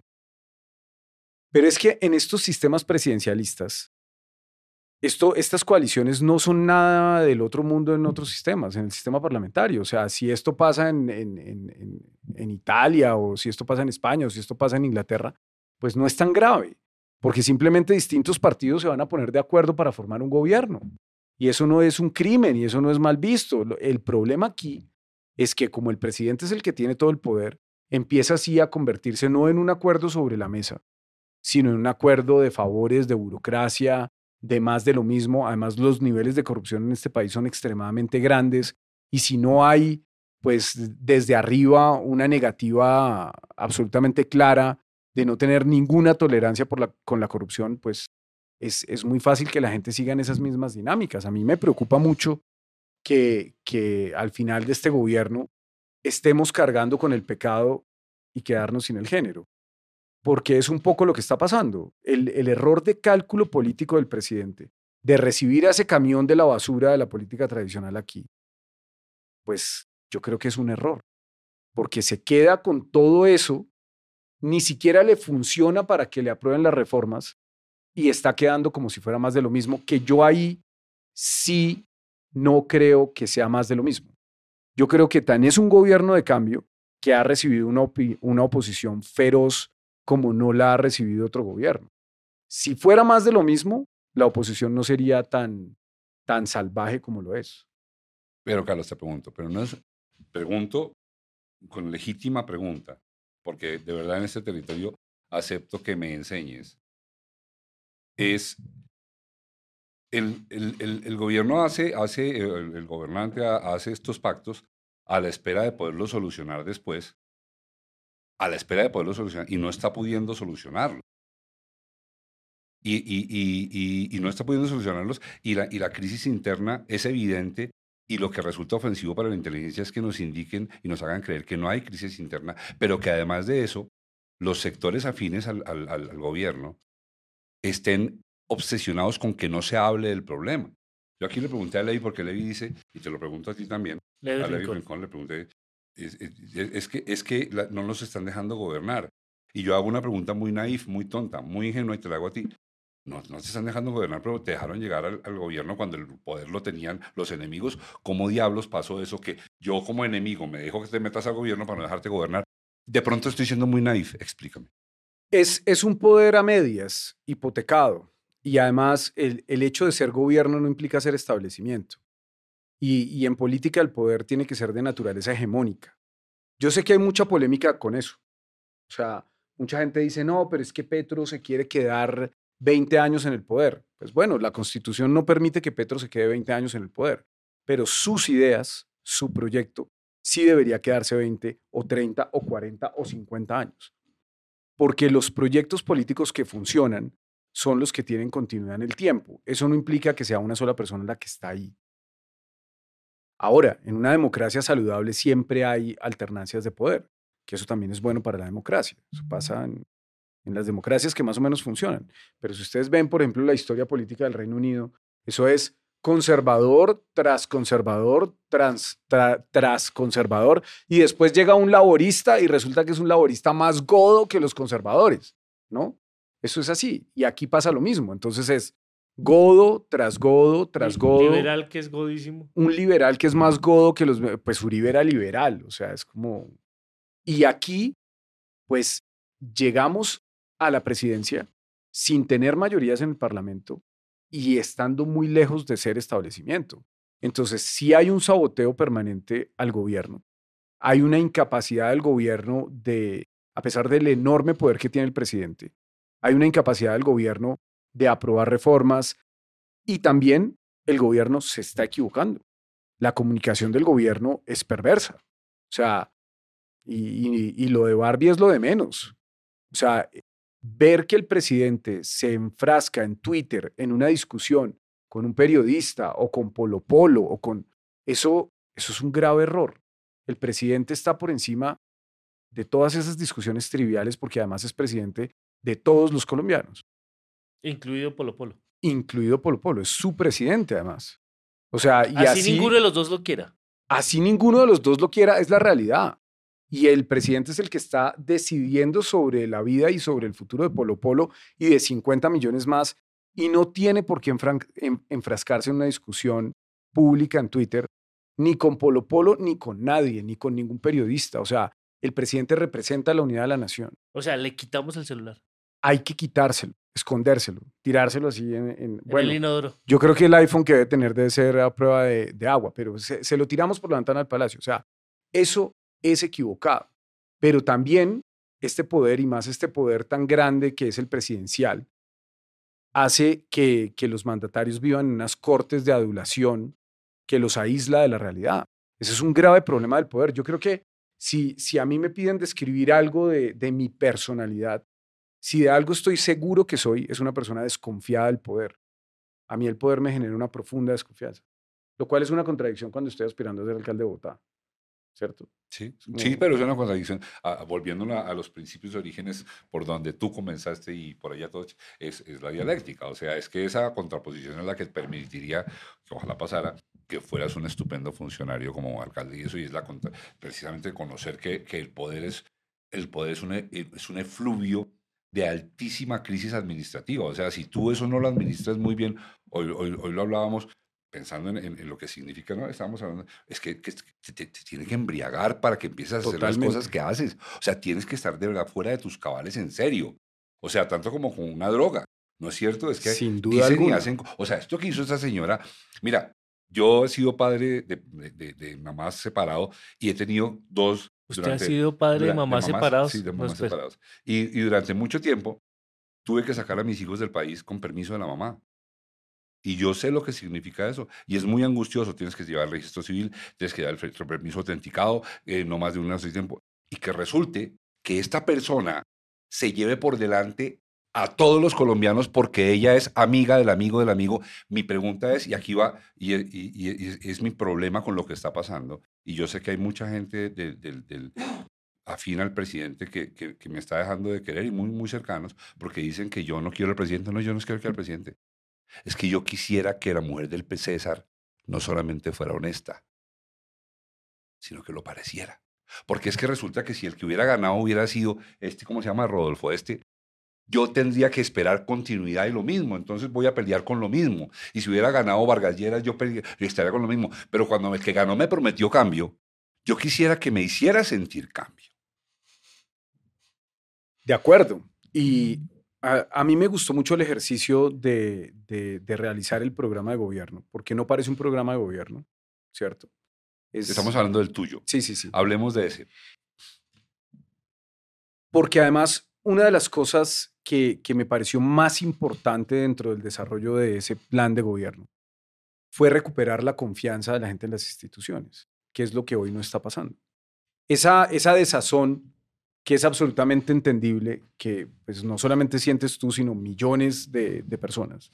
Porque un funcionario eh, comete un error incluso transgrede la ley, porque, o sea, aquí, aquí las acusaciones contra eh, esta señora Laura Sarabia son graves y vamos a ver en qué terminan. Pero hay otras cosas que puede que no sean delictuales, pero que son impresentables, ¿cierto? Hay, hay un poco de todo, hay cosas que han salido mal. Eh, el papel eh, público que ha jugado la, la señora Verónica Alcocer a mí me parece profundamente desafortunado. Hay muchas cosas ahí que no están saliendo bien. Pero lo más grave de todo eso es cómo afecta la confianza de la gente en la institución, porque ya el presidente no es un político más que está haciendo una carrera, no sé qué, tal, tal, tal, es el presidente, es el que representa, pues en últimas, la confianza que la gente tiene en el Estado. Y eso, y eso me preocupa mucho. Y nosotros decidimos darle un papel protagónico en el plan de gobierno a eso, a reconstruir esa confianza con las instituciones. En tu plan de gobierno. En mi plan de gobierno que pues yo creo es una apuesta interesante, novedosa, si, si es que esa palabra algo significa. Y, pues que creo que va a ser una pena que, que, termine guardada en un cajón. Pero ven, hablemos porque yo, yo lo he seguido, yo lo he buscado, pero no lo conozco en, en, en la entraña como tú sí puedes contarme. Carlos, si tuvieras que, a nosotros los que trabajamos en este oficio, nos hacen hacer una vaina que se llama el pitch ya sabes qué es, ¿no es cierto? Entonces me toca frente a una cantidad de gente que no está interesada en mí, en cinco minutos a hacerles creer que yo soy el mejor escritor del mundo para que me compren una historia. Una, una de mis vidas fue en una agencia creativa. Ah, entonces lo sabes perfectamente. Hazme el pitch de tu programa de gobierno. Pero luego lo desarrollamos, pero hazme el pitch. Pues bueno, yo creo que lo más importante en, en términos conceptuales del, del programa fue la decisión, la primera decisión que tomamos a la hora de plantearlo y fue no hacerlo como los otros. Los otros los hacen para ganar. Nosotros lo hicimos para hacerlo bien. Entonces, ¿por qué lo hacen para ganar? Porque cogen una encuesta, o dos, o tres, o diez, y todas dicen lo mismo. Dicen, lo que más le preocupa a la gente es la inseguridad. Segundo, el transporte. Tercero, la salud. Cuarto, eh, la educación. Bueno, el empleo. En realidad siempre es lo mismo. La seguridad, la seguridad, la seguridad. Entonces, pues cuando el, programa se plantea desde lo que la gente quiere oír, pues ya sabemos cómo va a terminar. Nosotros renunciamos a eso. Y decidimos, desarrollamos una metodología propia, diseñamos una, una metodología pues, in-house con el grupo, en donde lo que planteábamos es que las personas trabajaran de manera mancomunada, personas distintas. Entonces llegábamos a una mesa, poníamos tres, cuatro, seis personas a tratar de resolver un problema juntas personas disímiles. Y arrancaban con la pregunta de qué era lo que más los ofendía de Bogotá, qué era lo que más sentía que los estaba lastimando de la ciudad. Y luego tenían que empezar a buscar eh, cruces entre las problemáticas y después causas de esas problemáticas y después soluciones a esas problemáticas y después todos juntos tenían que llenar un centro que estaba vacío de contenido con un concepto que lo resumiera todo. Porque arrancábamos de la idea de que la ciudad es tan compleja que no puede subdividirse en, sistemas más pequeños, ¿cierto? Es una renuncia radical con el cartesianismo. No vamos a coger y descifrar la ciudad como pedacitos, sino la vamos a, entender como un organismo vivo que es indivisible. Si el sistema nervioso está bien, pero los pulmones están mal, pues no hay nada que hacer, ¿cierto? Si el sistema digestivo está mal, pero el endocrino está bien, Tampoco, tampoco va a funcionar. La ciudad es así. Todo tiene que funcionar. Entonces, el análisis desde esa complejidad nos llevó a una cosa que parecería un zaperoco, ¿cierto? Una cosa ininteligible, imposible de explicar, pero logramos, después de entrevistar a casi mil personas, logramos crear un documento que está organizado, que tiene cinco ámbitos que tiene 24 dimensiones y que tiene 77 propuestas concretas para mejorar la vida de las personas que... Te puedo preguntar alguna, mm, que, estoy seguro tiene que estar, eh, y te voy a preguntar de las que yo digo, si yo fuera alcalde, cosa que no va a pasar bajo ninguna circunstancia, ni un accidente cósmico permitiría eso. Ni alcalde, ni ministro, ni presidente. Pero si yo fuera alcalde, yo, me, yo hago ese Si yo fuera alcalde, hay una que yo digo, y esta seguridad, ¿cómo hago? ¿Qué se hace ahí ese es un problema que no se va a resolver desde un solo ángulo. Y es el que más le preocupa a la gente. Pero nosotros no tenemos en nuestro programa eh, un capítulo que se llame seguridad. No está, porque no es temático. Entonces, no hay uno que se llame seguridad, no hay uno que se llame educación, no hay uno que se llame transporte. No funciona así. Como se navega este programa, es que nosotros tenemos cinco ámbitos. Y hubo mucha discusión sobre eso, ¿cómo le decimos? Le decimos ejes, le decimos pilares, le decimos... Y llegamos a la, palabra ámbito porque queremos que no tenga eh, un, un borde, que no tenga una frontera clara. Eso es intencional. Queremos que el límite de ese capítulo, por decirlo así, podríamos decir que, este, este cuento tiene cinco capítulos. Cada uno de esos ámbitos tiene un borde muy difuso. Y yo utilizo la analogía del arte. Hay un artista norteamericano que se llama Roy Lichtenstein, que tiene unas figuras con un borde negro muy claro, ¿no? Como una caricatura. Así es el cómic, ¿no? Así es eh, algunas pinturas de Gauguin cuando estaba allá en la Polinesia. Deja muy claro el borde de la figura, mientras que en el Renacimiento no, ¿cierto? En, las figuras del Renacimiento del esfumato, el borde lo completa la misma, el mismo cerebro. No está claro en dónde termina la figura. Se empieza a diluir. Y así son nuestros ámbitos. El borde no se sabe dónde está, se diluye. Y el primero de esos ámbitos son cinco. Equilibrar, habitar, tejer, confiar y cuidar. Cinco ámbitos. Equilibrar, habitar, tejer, confiar y cuidar. Esos son los cinco ámbitos. Y en cada uno de esos hay dimensiones de todo tipo. Por ejemplo, eh, en el primero que es equilibrar, pues ese ámbito, equilibrar, sobre lo que se preocupa sobre el modelo económico que impera, que no lo puede cambiar el alcalde. ¿no? Yo a veces le digo a mis colegas del, consejo que voy a hacer un proyecto de acuerdo por medio del cual abolimos el capitalismo y se dictan otras disposiciones. Podrían hasta aprobarlo, porque allá aprueban lo que sea. Pero eso no sirve para nada. Uno no va a abolir el capitalismo por decreto, ¿cierto? No hay nada de lo que pueda hacer ni el alcalde, ni el presidente, ni el presidente así se quede 20 años en el poder para cambiar el modelo económico. Pero lo que sí puede hacer un alcalde es desarrollar políticas enfocadas a equilibrar ese modelo económico. Porque el modelo económico genera unas desigualdades que son inaceptables, genera segregación socioespacial. Lo que pasó en Ciudad Bolívar, con, con, ese, con, con esa historia que cuentas, que además me parece, pues me parece tan triste porque seguramente en ese momento se pudo haber hecho bien la ciudad. Y al contrario, se hizo de la peor forma posible y eso ha hecho que durante 30, 40 años las personas que viven ahí tengan barreras de acceso a sus derechos, no tengan espacio público efectivo como deberían tenerlo, no tengan transporte, no tengan, bueno, no tengan calidad del aire, pues allá en Ciudad Bolívar y en Usme está Doña Juana, que es otro de los problemas que va a tener que resolver el siguiente alcalde.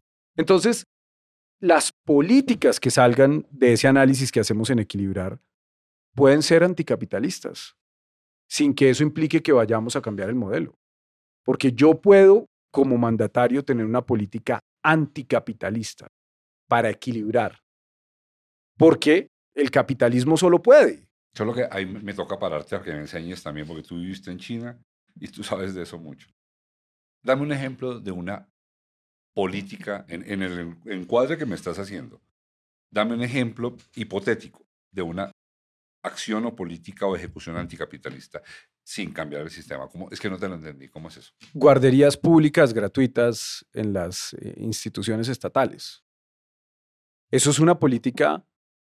Eh, ¿Eso es anticapitalista o anticolombiano? No, eso es anticapitalista. o sea, eso, eso va a afectar a alguna que otra, a alguno que otro negocio privado, pero va a mejorar sustancialmente la vida, sobre todo de las mujeres trabajadoras. O sea, ¿por qué no puede haber una guardería en eh, el edificio de Catastro? O en eh, la personería, o en el Consejo de Bogotá. ¿Y eso será anticapitalista? No estoy jodiéndote. No, te lo, es que, yo, creo que podría llegar a serlo. Es que el problema para mí, perdón. Aquí cualquier cosa es anticapitalista. Claro, porque es que el problema es el clasismo.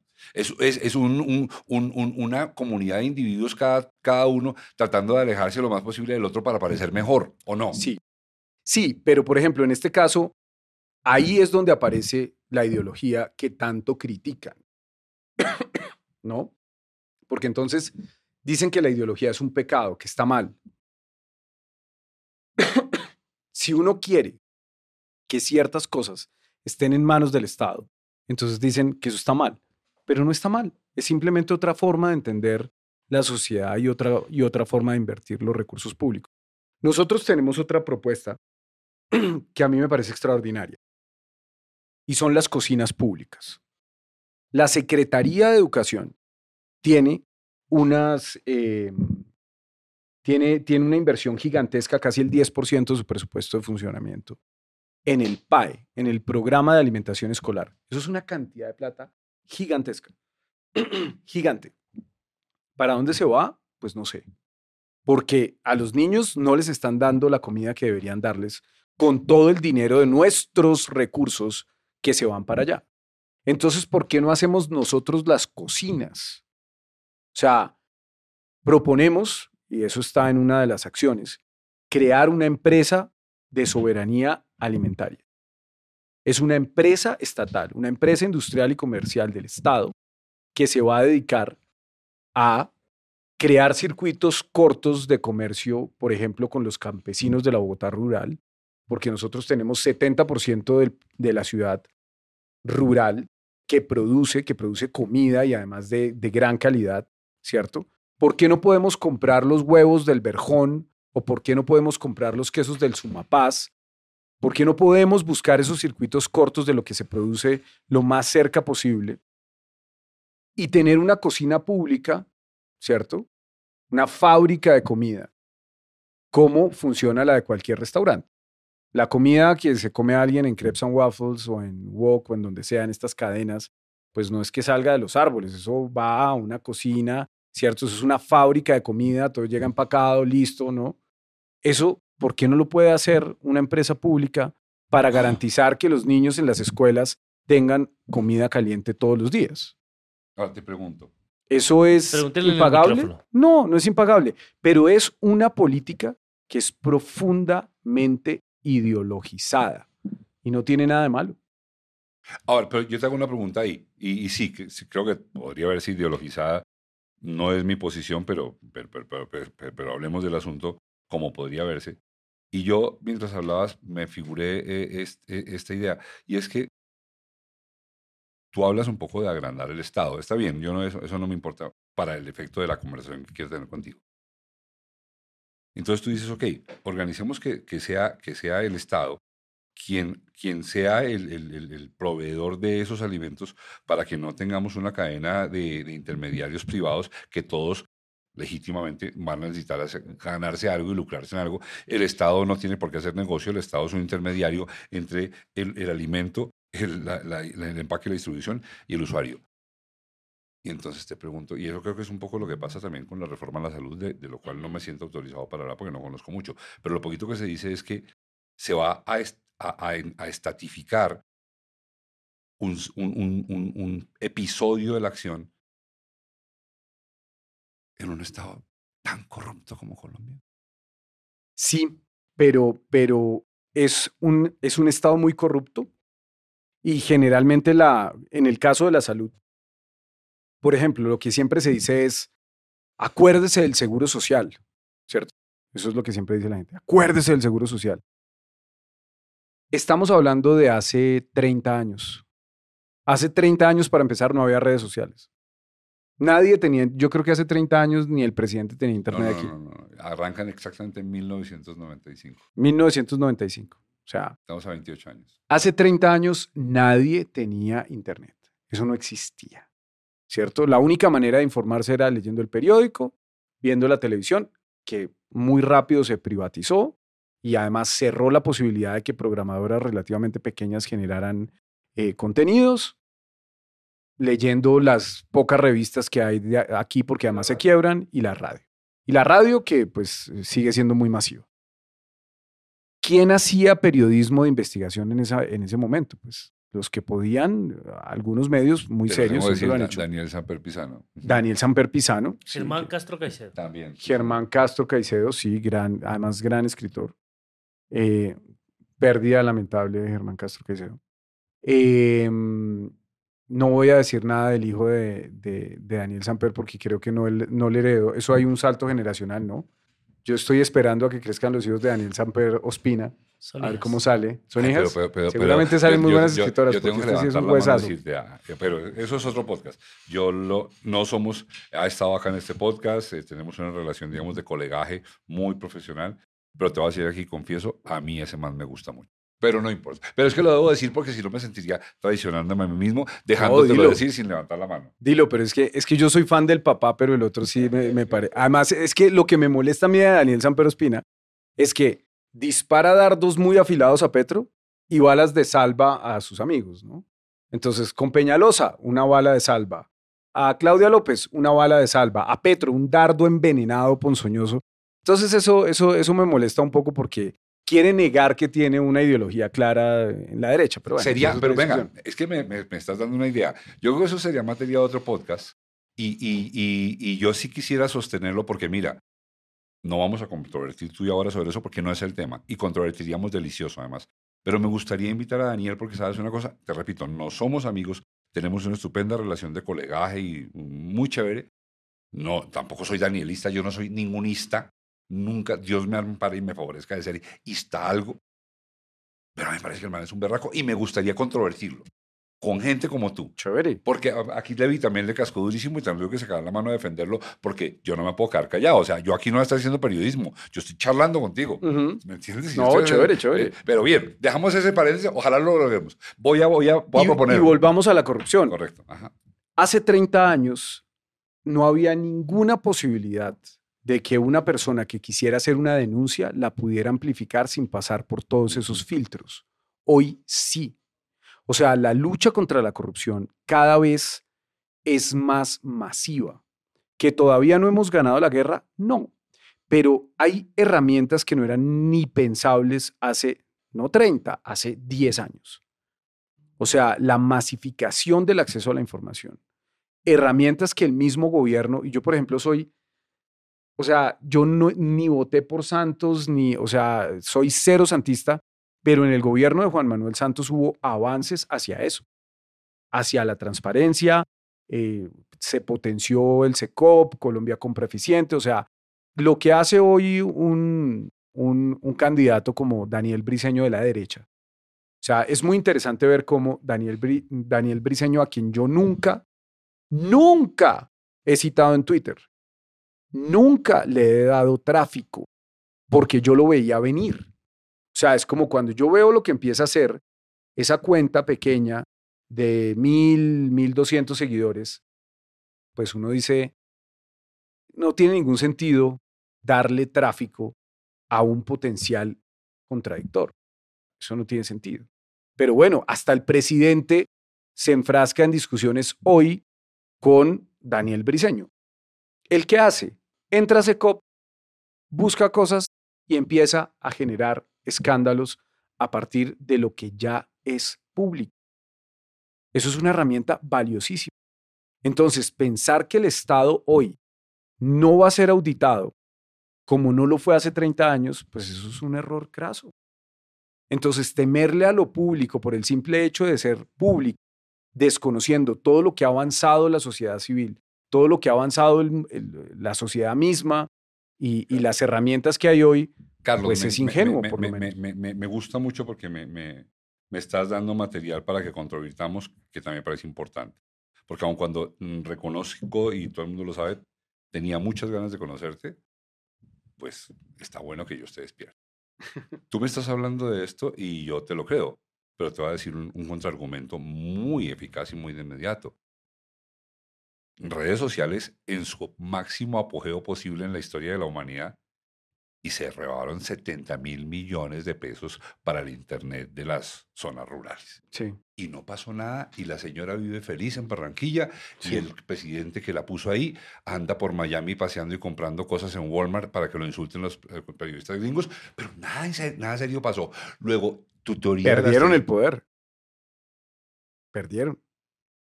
Ah, O sea, ser, fíjate, podría ser. No, no es tampoco que nada pasó, perdieron. Perdieron y Sí sería, no, está bueno, está, está bueno tu argumento, está bueno, no lo había pensado. Yo quiero pensar que sí. y nos gustaría, enteramos de que se perdieron esos 70 mil millones de pesos, pero nunca nos enteramos de cuándo se perdió con el proyecto del empréstito de Ciudad Bolívar. Nunca nos enteramos. En eso tienes razón, Eso, eso está cambiando y está cambiando para bien. en eso tienes razón.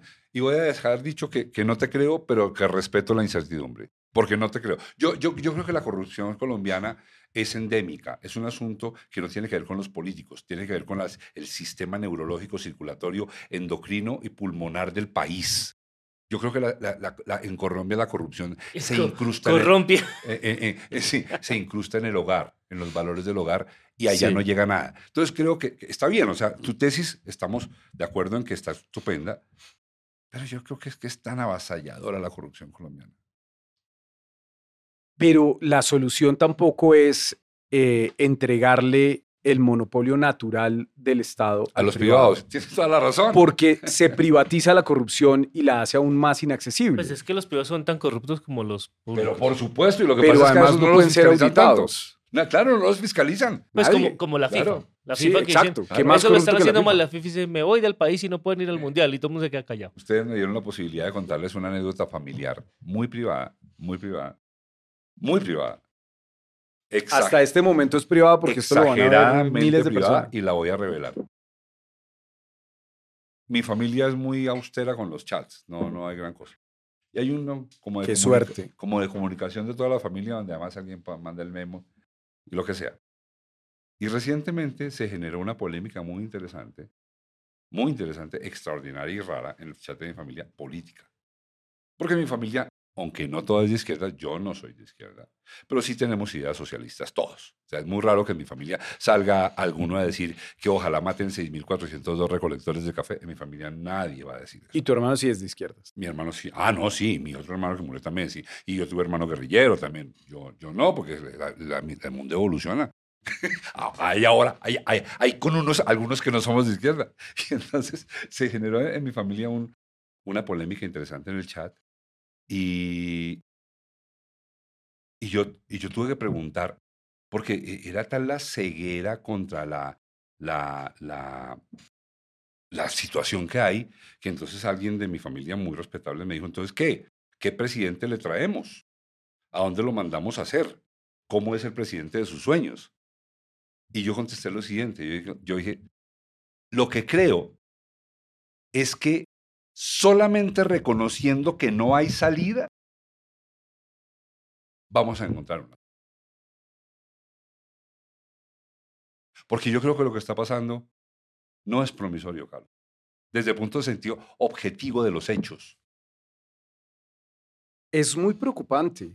Y, y aquí ya hablando de la, de la política del momento, el presidente está tomando una decisión que yo no comparto. Otra cosa es que pues, yo hago parte de un proyecto colectivo. Yo, yo creo que el país necesita darle forma a un gran partido de izquierdas, que la democracia sin partidos es inviable, porque eh, las ideas que habitan en un partido tienen que trascender la vida de los humanos. Esa, esa pequeñez y esa fragilidad de la vida humana, pues no pueden ser, o sea, no se puede construir un proyecto de país alrededor de una persona. Eso no, eso, eso no tiene sentido, ¿no? Porque los humanos no solamente somos eh, muy propensos a equivocarnos, sino somos sumamente frágiles. Y estamos por un tiempo muy corto en el, en, en el planeta, o en este valle de lágrimas, como algunos prefieren llamarlo. Entonces, si no hay unos partidos que tengan una ideología clara y que tengan una vocación de, de permanecer en el tiempo, va a ser muy difícil que la, que la política se pueda hacer eh, con profundidad y con seriedad y con, y con proyección de cambio real. Pero el presidente tomó la decisión de convertir estas elecciones de este año en un plebiscito sobre él. Eso es así. Y le puede salir el culo por la tirata. Es, es, creo yo, probable que esto no salga bien. Porque en el caso de Bogotá, puede que, puede que funcione en algunos lugares del país, pero yo que hago política en Bogotá, yo que estoy aquí todos los días y que no hablo con el presidente, porque ni siquiera me tiene, ni siquiera me tiene en line, eh, yo no tengo ningún canal de comunicación con el presidente. Entonces, pues él está allá en su palacio rodeado de una gente que le dice, sí, sí, sí, esto va muy bien. Mira, mira esta Con- encuesta, Con vamos el vestido subiendo". del emperador. Sí, es, es un poco así, pero así es el poder, ¿no? La soledad del poder es una realidad y la escenografía misma del poder se da para eso, ¿no? Esto no es como, vuelvo al ejemplo del Reino Unido, donde el primer ministro vive en una casa mientras el monarca vive en palacios, ¿no? El primer ministro vive en una casa, como cualquier otra persona. El presidente en estos modelos presidencialistas vive en un palacio. O sea, el alcalde de Bogotá tiene un palacio. Es, es- es un ¿Y vive ahí modelo- o solo trabaja ahí? Podría vivir ahí Hay- si quisiera. Hay un loft, ¿no? Hay un Sí, sí, sí. apartamento, sí. Hay un apartamento ahí arriba, una mesa muy grande y unos pajes y todo. Diciendo Claudia tiene no pajes, ¿no? O sea, ya deja la ruana tirada y llega un paje y la recoge. Entonces, ¿qué pasa?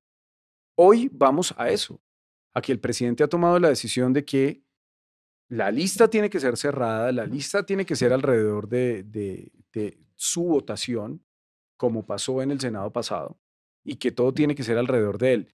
Y eso me parece que es, es muy peligroso y puede salir muy mal. La propuesta que nosotros hicimos de gobierno, pues por supuesto que parte del estudio del plan de desarrollo, por supuesto, porque ese plan de desarrollo nos permitiría hacer cosas que el plan de desarrollo anterior de Duque no, y es maravilloso. Y cogemos lo bueno de ese plan de desarrollo, que es mucho, y lo articulamos con nuestra propuesta. Pero eso no es Bogotá Humana 2.0, no es Bogotá capital mundial del petrismo, no es, es otra cosa. Es una propuesta nuestra, que es además producto de una reflexión profunda. Y vuelvo a mi tema de los ámbitos. Listo, en equilibrar se queda el cuento de la mamertería, ¿no? Eso es, eso es la mamertería dura, ¿no? Equilibrar. Pero hay otra que se llama habitar, que es, Es, uno donde de tus ámbitos. Es otro de tus es ámbitos. otro de mis ámbitos.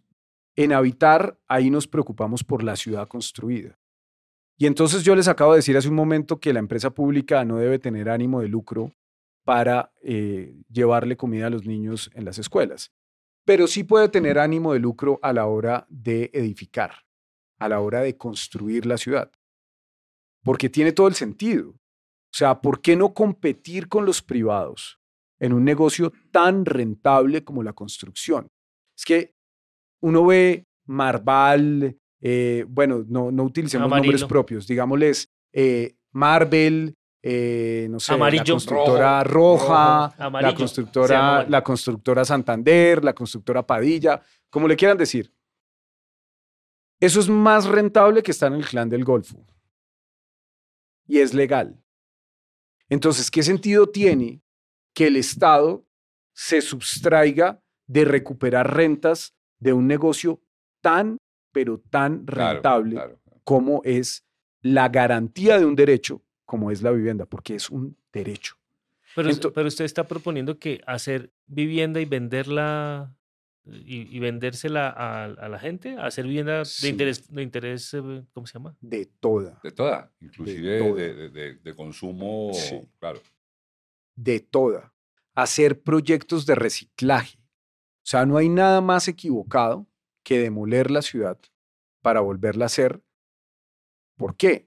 Porque para empezar a construir un edificio tiene una enorme carga ambiental.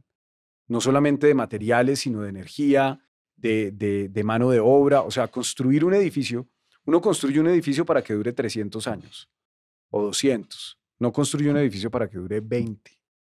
Eso es un despropósito.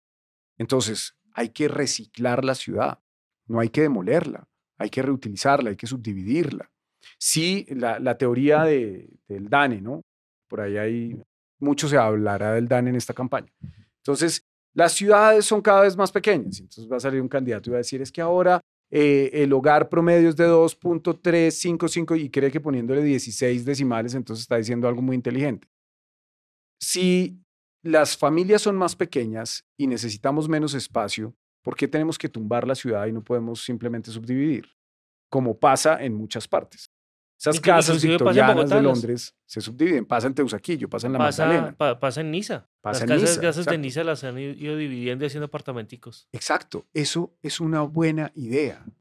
Eso se puede hacer. Lo que pasa es que es más rentable la tabula rasa.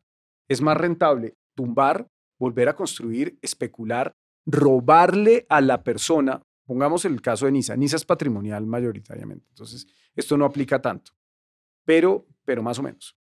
La tía fulana tiene una casa en Nisa, enviudó la tía, ¿cierto? La tía tiene una pensión y es una pensión más o menos buena, pero un predial de 10 millones, 15, 16 millones, o sea, empiezan a hacerse los impuestos tan, tan absolutamente eh, confiscatorios que la tía termina vendiendo esa casa.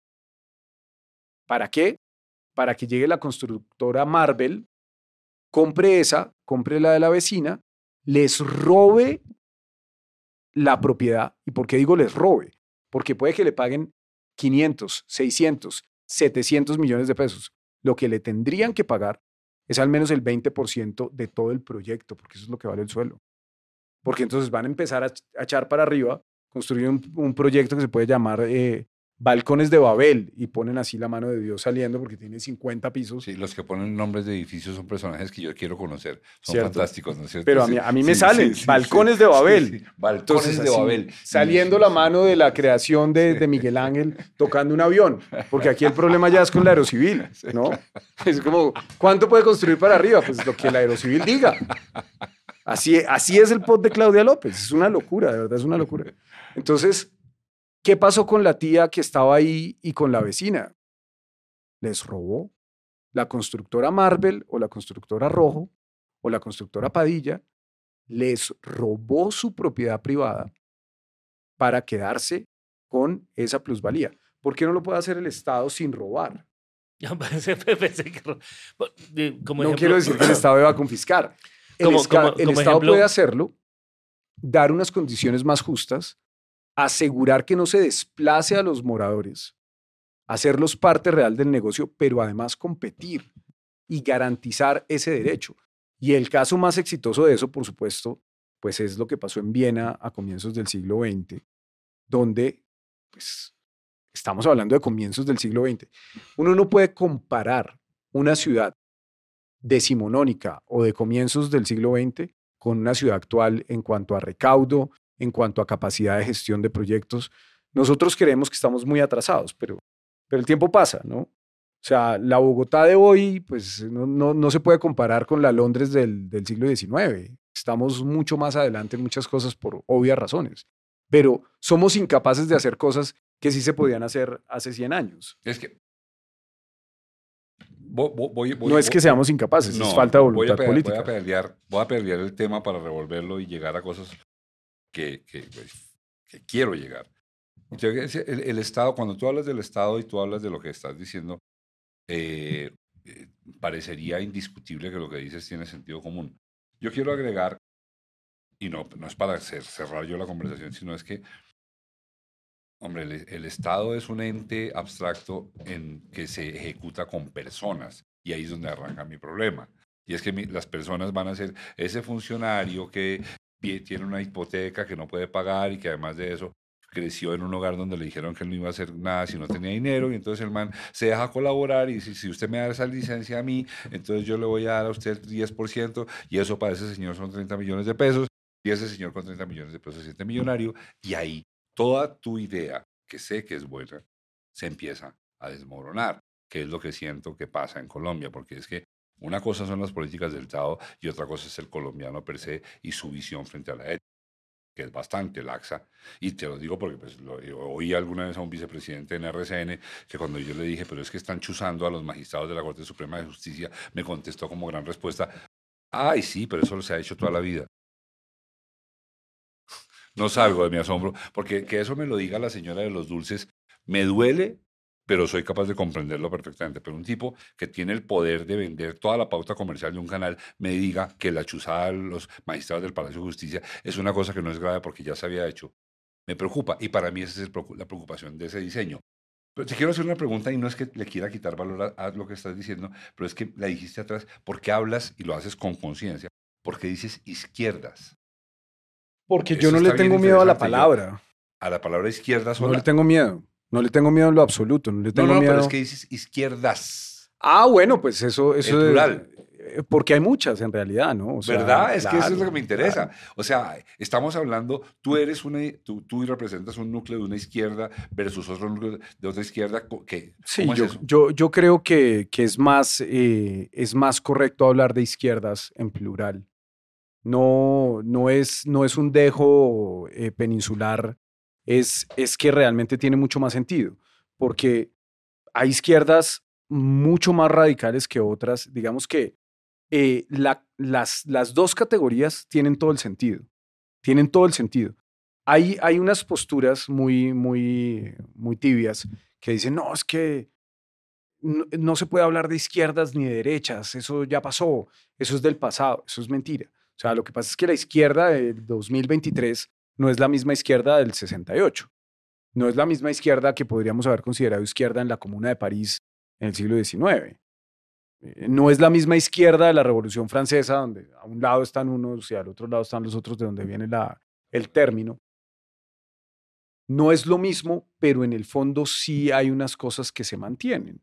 Y es como, por ejemplo, ¿qué es más importante? ¿El ser o el poseer? Eso es una discusión que no ha cambiado ni desde el siglo XII ni hoy. ¿Qué prefiere, qué prefiere un ser humano? ¿Acumular? ¿Acumular conocimiento? ¿Acumular experiencias de vida? ¿Acumular, no sé, eh, capacidades? ¿O acumular dinero en un banco? Eh, Y en esas izquierdas, la tuya, en relación con las que te rodean en este momento, ¿tiene un factor diferencial? Yo creo que sí, y tiene que ver con, con, desligarse de viejas prácticas que yo creo que son intolerables y que si bien se dan en todos los sectores políticos, en la izquierda se han enquistado.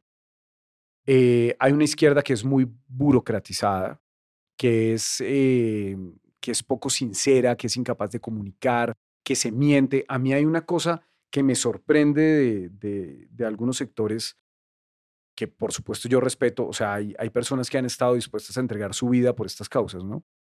Y que de hecho han envejecido sin ver que algo haya cambiado y sin haber podido leer un poquito de poder que finalmente está llegando.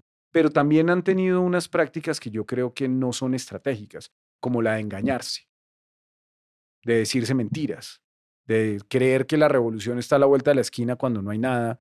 Y de hecho, eso incluso, pues lo hemos visto a todos los niveles al punto de que uno puede creer que algunos sectores de, de las FARC, por allá en los noventas, de verdad creían que iban a hacer la revolución, cuando eso no tenía ninguna posibilidad. Cuando, o sea, haber tomado, se tomaron una capital municipal por allá no sé dónde, pero haberse tomado Bogotá, eso nunca iba a pasar. Y yo creo que había gente que sí seguía creyendo, Te lo juro que lo Que esa creía. El man que me iba a reclutar a mí para la guerrilla cuando yo estaba en el colegio, lo me, creía. me llevó a un sótano del hospital de la Ortúa a darme una lección con otros tres más. Y según el man, hizo una línea, me acuerdo de la línea, hablando del materialismo dialéctico, en donde en este extremo estaba la idea, y más o menos a tres pasos estaba yo como presidente de la República, Ya. porque el poder no lo íbamos a tomar ya. Ya, ya. Y ahí fue cuando yo dije, esto es pura mierda, y me salí. O sea, no se la creí. Pero ellos sí lo creían. Claro, se lo creían. Ese man estaba convencido. y la izquierda sigue, eh, hay, hay unos sectores aquí que siguen creyendo que mintiéndose van a llegar a ser la revolución, revolución que nunca va a llegar. Yo, yo creo que hay muchos matices en, en una cosa que uno podría llamar neomamertería o metromamertería o como le quieran decir, pero, pero Ma- Mamertería Vogue. mamertería bo- tampoco es, ta- tampoco es la gauche caviar, ¿no? Pero, pero yo sí creo que una izquierda contemporánea capaz de demostrar que puede gobernar, sí, utilizando la técnica, pero para buscar el bien común, sin, sin crear falsas expectativas. Un- uno de los principios del programa de gobierno es no mentir, es no vender humo. Si no se puede hacer, pues no se puede hacer. Nosotros no hacemos ninguna propuesta que no sea factible o que sea de una escala que ¿Cómo, no sea... cómo encuentro yo, yo ciudadano, no, no pienses en Mauricio Navas que, que ya habló contigo y ya está un poco más, o, o Germano o, o Wilbar. Eh, no, el señor más ciudadano de la calle del mundo, o la señora, quiere conocer tu programa de gobierno. Yo he mirado, yo sé que tiene, además la estrategia de comunicación, te voy a decir, me encanta. Pero pues yo soy buscador, estoy buscando una persona que no. Te- Oyó el podcast y digo, a ver qué es lo que este man dice, a dónde va, qué hace. Eh, está en las redes, está, está en mis redes sociales. O sea, es, en este momento es un PDF porque no tenemos con qué imprimirlo. Ojalá lo pudiéramos Pero no, imprimir. no, no, no mate árboles. Pero, pero hay personas que no, que no lo van a, a- A leer, a leer claro. si no está impreso. Si, si esto llega a ser realidad, que cada vez se ve más difícil, pero bueno, eh, habría que hacer unos Me impresos. dejas, me dejas interrumpirte en una frase de esas que hacen las tías locas. Una- uno, siempre tiene una tía, uno siempre tiene una tía loca. No, va a ser realidad. O dos. Va, va a ser realidad. Yo, yo estoy seguro que va a ser realidad.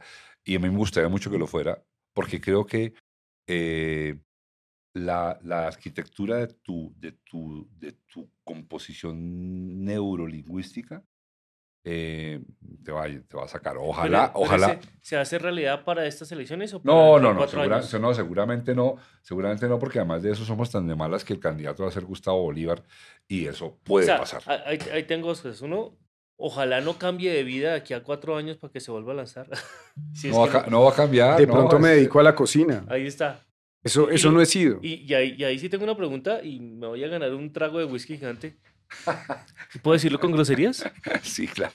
¿Qué putas bueno le ven a Bolívar? es, es un hombre que, que es bien intencionado. O sea, Bolívar es una persona auténtica. ¿No le parece inflado en todo? A mí me parece inflado. Perdón, que, pero desde, desde que ha- hacía novelas y eso me Yo tengo inflado. otros gustos literarios. O sea, yo no, yo no voy a opinar acerca de la prosa de Bolívar porque tengo, tengo otros gustos. Pero Qué berraco, tan genial. Eso No, no, fue- pues no. Eso fue salir, que- que- salir que- del que- balón en las 18 jugándola, le iban a meter gol y el hombre la mandó al otro lado y los del problema está, está buena.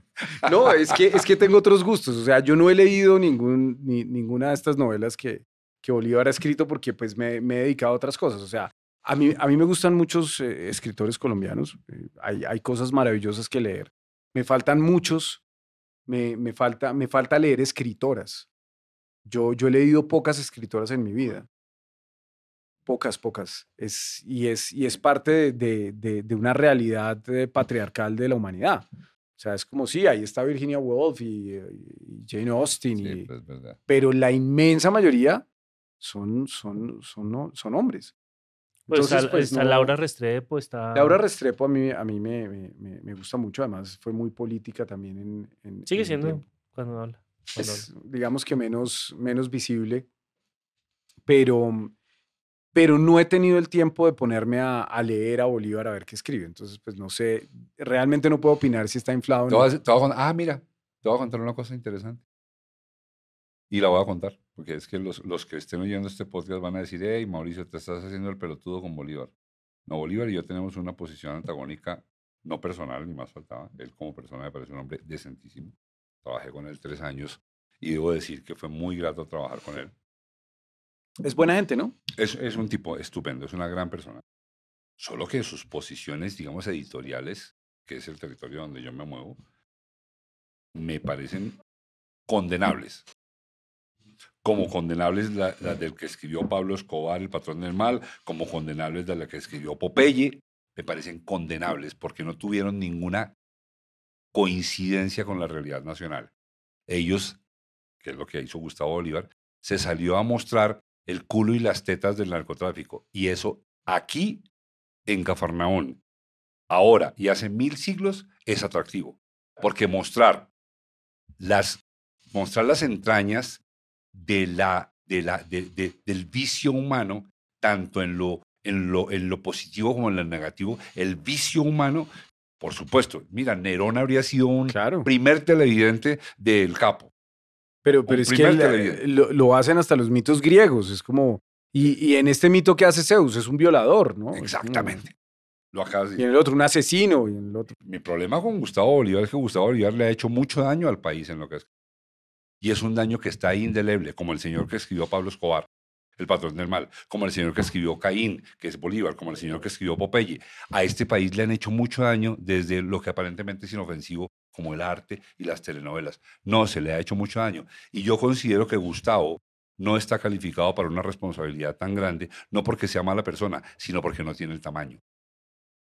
¿Me explico? Es que hay que tener tamaño para la majestad, ¿o no? Yo, yo creo que el, Ah, el- Además, además no administraron ni su casa, entonces ah, va a venir a administrar a Bogotá.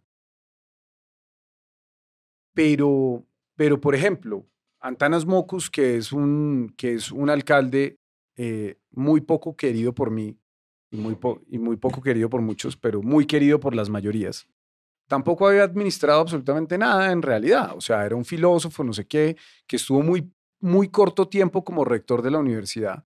Y, eh, y ese corto tiempo que estuvo lo que quería era privatizarla. Y, a- y a la gente, pues la gente no sabe que cuando se da ese, ese momento eh, que fue particular porque nadie esperaba que en ese momento, en el noventa y tantos, alguien tuviera una cámara, porque no es como hoy que todo el mundo tiene una cámara de alta definición en el bolsillo, alguien tuviera una La cámara ese día y lo haya grabado haciendo la patanada Sí. que hizo. Mira que yo no, Que no lo ha hecho una de vez. las primeras veces que Claro. eso pasó. Es de las primeras veces que pasó. Porque quién sabe por allá qué perdido eh, eh, privilegiado tenía una cámara de video. En aquel momento así en tenía aquel que ser. momento, un alumno de la Nacional. El unido jamás será vencido. claro, o eso la mandaron los rusos, o eh, Sí, sí. yo no sé quién la tenía, pero había una cámara. Él no sabía que había una cámara en ese momento y hace la patanada que hace cuando los estudiantes le estaban protestando justamente por sus políticas privatizadoras. Y termina convertido en una celebridad por hacer algo que yo creo que para todos debería ser incorrecto. O sea, es que esa mostrada, esa pelada de nalgas a los estudiantes fue una grosería que debió haber sido condenable, pero no, se convirtió en, no, pero no solamente en el chiste, sino es un genio En un leitmotiv. es un genio, ¿no? Qué tipo tan inteligente, incomprendido. Y, y la ciudad no sabía si él era de izquierda, de derecha, si quería privatizar o no. No, es el que le mostró el culo a los estudiantes. Entonces, digamos que Bogotá ha tomado decisiones sobre algunos políticos a los que les ha dado un poder enorme, sin tener claro si son o no capaces de administrar, ni siquiera para dónde ¿Tú van a llevar Bogotá alguna vez ha acertado en ese político que eligió? Porque pareciera que acertó en la elección, pero no en el personaje. Yo, yo creo que el, eh, Bogotá es una ciudad que tiende a votar por propuestas eh, inteligentes, por propuestas audaces y que tiende hacia la izquierda. No que sea de izquierdas, pero sí tiende a. Si Bogotá tiene que escoger entre dos opciones viables, y ojo con esa palabra, viables, una de derecha y una izquierda, va a escoger la izquierda. Y, y por eso ha escogido como escogió. El caso de Claudia López, que en mi opinión es un desastre, y, y que me siento además muy orgulloso de no haberle hecho campaña y de haber roto con mi partido cuando decidieron, en eso nos quedamos solos Germán Navas y yo en el partido, ¿no? O sea, eh, fuimos los dos únicos que dimos, ni por el Chiras nos vamos con Claudia López, de resto todo el mundo se fue para allá. En ese momento, ella ganó porque se disfrazó de izquierdas. Y, y le dejó el papel de ser la derecha a Galán y por eso ganó. Vamos a ver cómo son los disfraces. Ya hay un disfraz por ahí cuidadosamente despeinado, ¿no? Que, que anda rondando por, por la campaña. Pero digamos nombres, ya, ya, ya nos ya nos Ya estamos tomando whisky Ya estamos tomando- problema. ¿Cuál es el nombre del disfraz? Eh. Juan Daniel Oviedo, candidato del Centro Daniel. Democrático. Eh, Estuvo acá y yo, yo, yo tengo un... Para eh, cuando salga su podcast, eh, la semana anterior Germán- ha salido el de... Ah, Con Germán no hemos hablado de esto, pero yo tengo un, yo tengo internamente un, un código de conducta acerca de las personas que, porque agradezco mucho que vengan. sí, sí. Yo te lo agradezco mucho. Y me parece que debo evitar al máximo hablar del invitado que no esté. Entonces te cuento, estuvo acá Juan, Juan Daniel. eh, fue muy interesante. Eso es... Es eh, queridísimo. Bolívar no va a venir nunca. no, no, eh, eh, va y sí, va y sí. Yo, yo, yo por, Pero no, Pe- termine, No, termine. no, no, no, no, no, tienes razón. No, porque, porque eh, sí, alguien me dijo, no va a invitar a Gustavo Bolívar. Ahora, primero no sé si él quiera venir, ni más faltaba. De, de pronto pues, podría él decir que no, y yo estaría de acuerdo con él en que, pues, porque ahí es donde es antipático de Mauricio Navas. Pero sí me gustaría preguntarle cosas porque re- realmente yo, yo, yo no le creo nada. Creo que es un tipo trabajador, creo que es un tipo ingeniosísimo, muy ingenioso dentro de, lo legi- dentro de la le- legitimidad. O sea, es un, un tipo... A ver, Gustavo Bolívar hace una cosa que yo no sé hacer. Y yo no, no no la descubrí ahora. La descubrí viendo los pregrabados de la única obra en la que él y yo hemos tenido coincidencia, y es que yo era funcionario de una compañía que tenía que vender la obra de él. Y yo fui y vendí la obra de él a Telemundo. La obra se llama Sin celos no hay paraíso. Cuando yo volví a hacer eso, yo me pregunté, ¿yo qué estoy haciendo? ¿Yo qué estoy haciendo? ¿Yo qué estoy vendiendo? Sin embargo, como yo seguía trabajando en eso, tuve que ver los pregrabados. O sea, ya sabes, los crudos. Sea, tú tra trabajaste en eso. Y viendo los crudos de, de, de, de si hay paraíso, me di cuenta que Gustavo Bolívar tiene una característica envidiable. Y por esa razón Gustavo Bolívar ha tenido éxitos que yo no he tenido. O sea, en términos de éxito monetario, Gustavo Bolívar a mí me cuatriplica. O sea, ni la alternativa del escorpión, ni María María, ni la otra mitad del sol, nada de eso ha obtenido lo del capo, lo de Cincenos, lo de los tres caínes, no los ha obtenido. Gustavo tiene una cosa interesantísima. Le habla al colombiano. Promedio. Y con un tino, con una puntería, que ellos se sienten leídos, interpretados y acogidos. Y yo, me, y claro, yo no. Yo le hablo a un colombiano que es el que yo quiero que sea el colombiano, no el colombiano que es problema mío, pelotudo yo. Eso no me hace mejor ni peor. Pero vuelvo a eso. En política es lo que él hace. Él dice lo que la gente quiere oír, independiente de que sea posible, cierto, legal o no. Él dice lo que la gente quiere oír y la gente gusta mucho, todos gustamos mucho de que nos interpreten. Sí. Sí, y, pues digamos que hay algunas teorías del mercado político que dicen que lo que hay que hacer es vender el producto como se vende cualquier producto. Y, y eso, pues bueno, digamos que eso, eso puede ser un camino al éxito, pero pues a mí no me interesa si el camino es más largo. Yo sí estoy dispuesto a dar discusiones de mayor complejidad, no sin llegar a, a, a vivir en una burbuja de incomprensión, que es donde yo creo que puede estar la diferencia con otros políticos. Y ya que hablábamos de, de, de, de, Juan Daniel Oviedo, a mí me parece que es muy buena gente, me cae muy bien. O sea, los, los espacios que hemos compartido, creo que es un tipo bien intencionado, un tanto ingenuo. Casi lo hago firmar el referendo contra la séptima. Casi se lo hago firmar. Pero sí creo que no, o sea, no se puede pensar que el alcalde de Bogotá es una persona que está de moda porque se necesita mucho más que eso. Y a mí me preocupa mucho, pues que es un hombre claramente cercano al uribismo. O sea, cercano al punto de que todos mis colegas del Consejo del Uribismo, con quienes tengo una relación eh, profesional y de cotidianidad, porque la gente piensa que es que uno llega ya al Consejo a insultarse con todo el mundo, pues es que son, nosotros trabajamos juntos. Uno puede tener un compañero de, de la oficina que es el, siendo uno petrista, yo no me considero petrista, pero digamos que alguien que nos ve que se considera petrista puede tener un compañero de oficina uribista radical y pues igual pueden ir a tomarse una cerveza y ir a almorzar juntos. Ir a, ir a almorzar juntos. Eso es natural que pase, porque trabajamos juntos, pero nunca nos vamos a poner de acuerdo en las tesis y lo que es más importante, no votamos juntos. O sea, ellos votan de una forma nosotros votamos de otra forma. Pero yo que convivo con ellos, están felices todos con Juan Daniel Oviedo. O sea, es que hace tiempos no tenían un candidato tan bueno, porque el tipo pasa, claro, porque está de moda, pasa de, de que es medio progre, como que la gente no sabe, como que además es un personaje muy, muy interesante, porque él mismo es una especie de caricatura del gomelo, ¿no? O sea, él arranca, es, es un Juan Piz González, pero de verdad. Entonces es como, uy, no, ese man debe estar diciendo algo, algo interesante. Pero cuando uno va a ver el fondo de sus políticas, pues es la continuidad de eso mismo que ha gobernado ya Bogotá. Y por eso yo creo, y aquí viene mi predicción, vamos a ver esto que ha grabado, yo creo que se va a desinflar cuando empiece la campaña, porque va a ser muy fácil poner en evidencia que él no es nada distinto de Peñalosa, que de hecho es casi como una fusión entre Peñalosa y Claudia López, ¿no? O sea, vamos a poner un poquito de esto, es un producto calculado. Vamos a poner un poquito de, de, humor, vamos a poner un poquito de diversidad, vamos a poner un poquito de alegría y vamos a poner un montón así de grande de neoliberalismo. Camuflado con todo lo otro y lo ponemos en la licuadora. Y tomes este cóctel, Bogotá. Yo creo que no se lo van a tomar.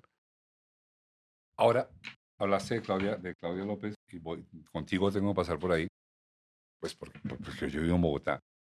Yo voté por Claudia López. Yo también. Y te voy a decir por qué voté por Claudia López. Porque tenía en mi memoria la, aquella columnista de cambio, ¿te acuerdas? Que sacó, que Roberto Pombo sacó y, y lo que decía me parecía muy interesante. Eso me gustó. Eh, una, cosa- una trivialidad brutal, pero lo voy a confesar. Que fuera eh, gay y que llegara al poder, me parecía gol. Como me pareció gol que llegara Francia Márquez, y igual me parece inconveniente que esté Francia Márquez y que esté Claudia López. Pero me gustó mucho que llegaran. ¿Me entiendes? Es una, es una cosa esquizofrénica. Me gusta mucho que hayan llegado y ahora que han llegado quisiera que no estén. Que no estén. ¿Sí? Ella fue una enorme decepción, ¿No es cierto? claro. Y yo siempre voy a volver a mi plan de gobierno porque espero que dure tres meses más, pero ya veremos cuánto dura. Cuando nosotros hablamos de confiar, em, ahí es donde los servidores públicos empiezan a ser importantes. Y en ese, en ese ámbito nos preocupamos por cómo, por cómo reconstruir la confianza de, de los ciudadanos en los servidores públicos, cómo servir con compromiso y respeto por la ciudad. Una de las cosas que nosotros encontramos en esos diálogos que hicimos a lo largo de la ciudad y que no aparecen en las encuestas es cómo la gente siente que existe violencia institucional. Y la gente no habla de eso. Yo creo que ninguna encuesta, ni de Inbamer, ni de cifras y conceptos, ni de ninguna, ha preguntado sobre eso. La gente siente que la institucionalidad los maltrata. Es una variable. La institucionalidad es que el gobierno. Claro, se sienten maltratados por el Estado. Y no solo porque llegue un policía y le da un bolillazo. No, voy, voy a darte mi ejemplo. Yo quería sacar la libreta militar de Fernando Amigo. ¿Por qué? Porque yo lo quería sacar del país y yo no quería que tuviera deudas de ninguna índole. Y empecé. Vamos a hacer la liquidación. Vamos a hacer la liquidación. Vieras la dificultad. Una página totalmente inoperante.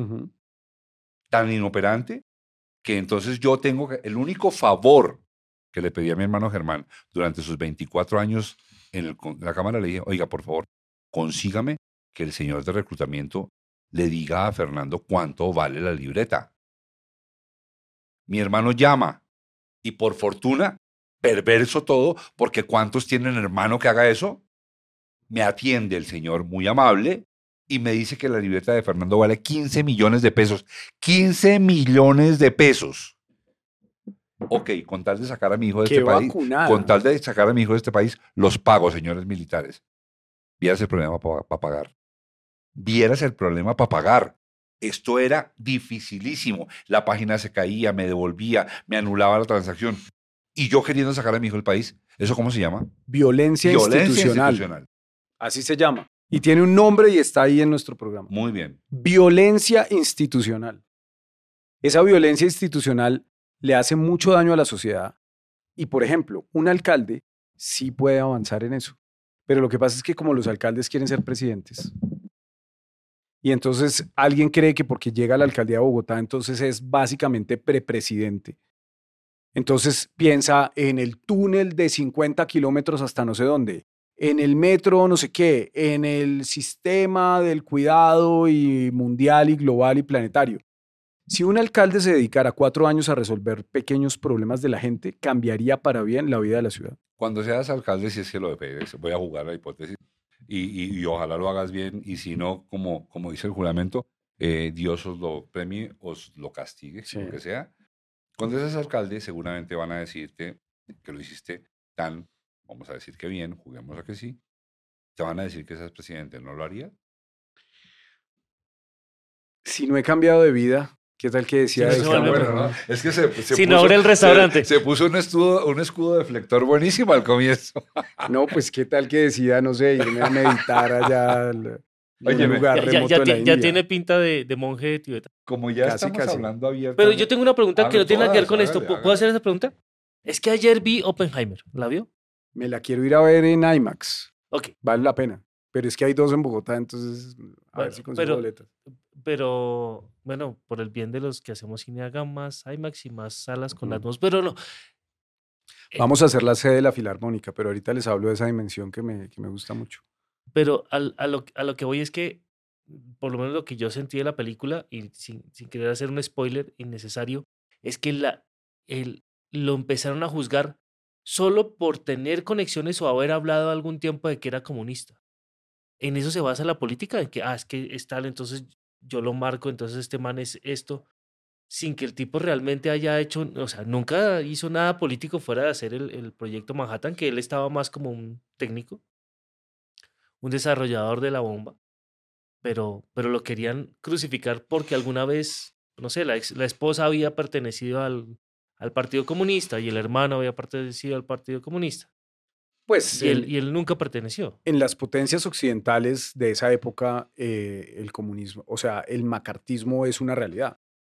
A mí, a mí me gusta explicar las cosas con cine y con películas. Eso puede ser muy pasado de moda, pero sigue funcionando. O sea, eh, Philip Roth, que a mí me parece un escritor extraordinario, no, no, no todo el mundo lo comparte, pero a mí me parece extraordinario. Eh, lo describe muy bien en su, en su trilogía de esa época. O sea, es, es muy interesante. es- Recuerda nuestra trilogía de Philip Roth. eh, La Mancha Humana, Me casé con un comunista y la otra. No, no sé, no Bueno. sé, pero me encanta saber, no me estoy enterando. Son, son tres. Conozco a Philip Roth Es por la película esa maravillosa que se hizo de él, de, basada en su libro con, con, con eh, la Salma Hayek, ¿es con? No, con, con la española. Con, sí, esa es La Mancha Humana. Cruz, ¿te acuerdas? Sí, que, sí. Eh, Human Stain. El, ah, me casé con un comunista, pues lo deja ahí claro, sin ser Philip Roth un escritor que uno pueda relacionar con las izquierdas. No, De para hecho, le gusta mucho a los centristas. Y él era más de un neoyorquino. Sí, eh, judío y Newark. Némesis, Patrimonio Animal Moribundo. Siempre, siempre tiene, es la que te digo es la siempre tiene los mismos. Elegía los Pastoral mismos- Americana. Elegía, no, Pastoral es Americana. elegía, es elegía. Pastoral Pastoral Americana es la otra, que es buenísima de la hija que se vuelve terrorista. No, es- ahí sí pueden venir todos los spoilers porque en 400 páginas nadie se va a acordar del spoiler. Pero Pastoral Americana es buenísima. Y, y me casé con un comunista es, es extraordinaria.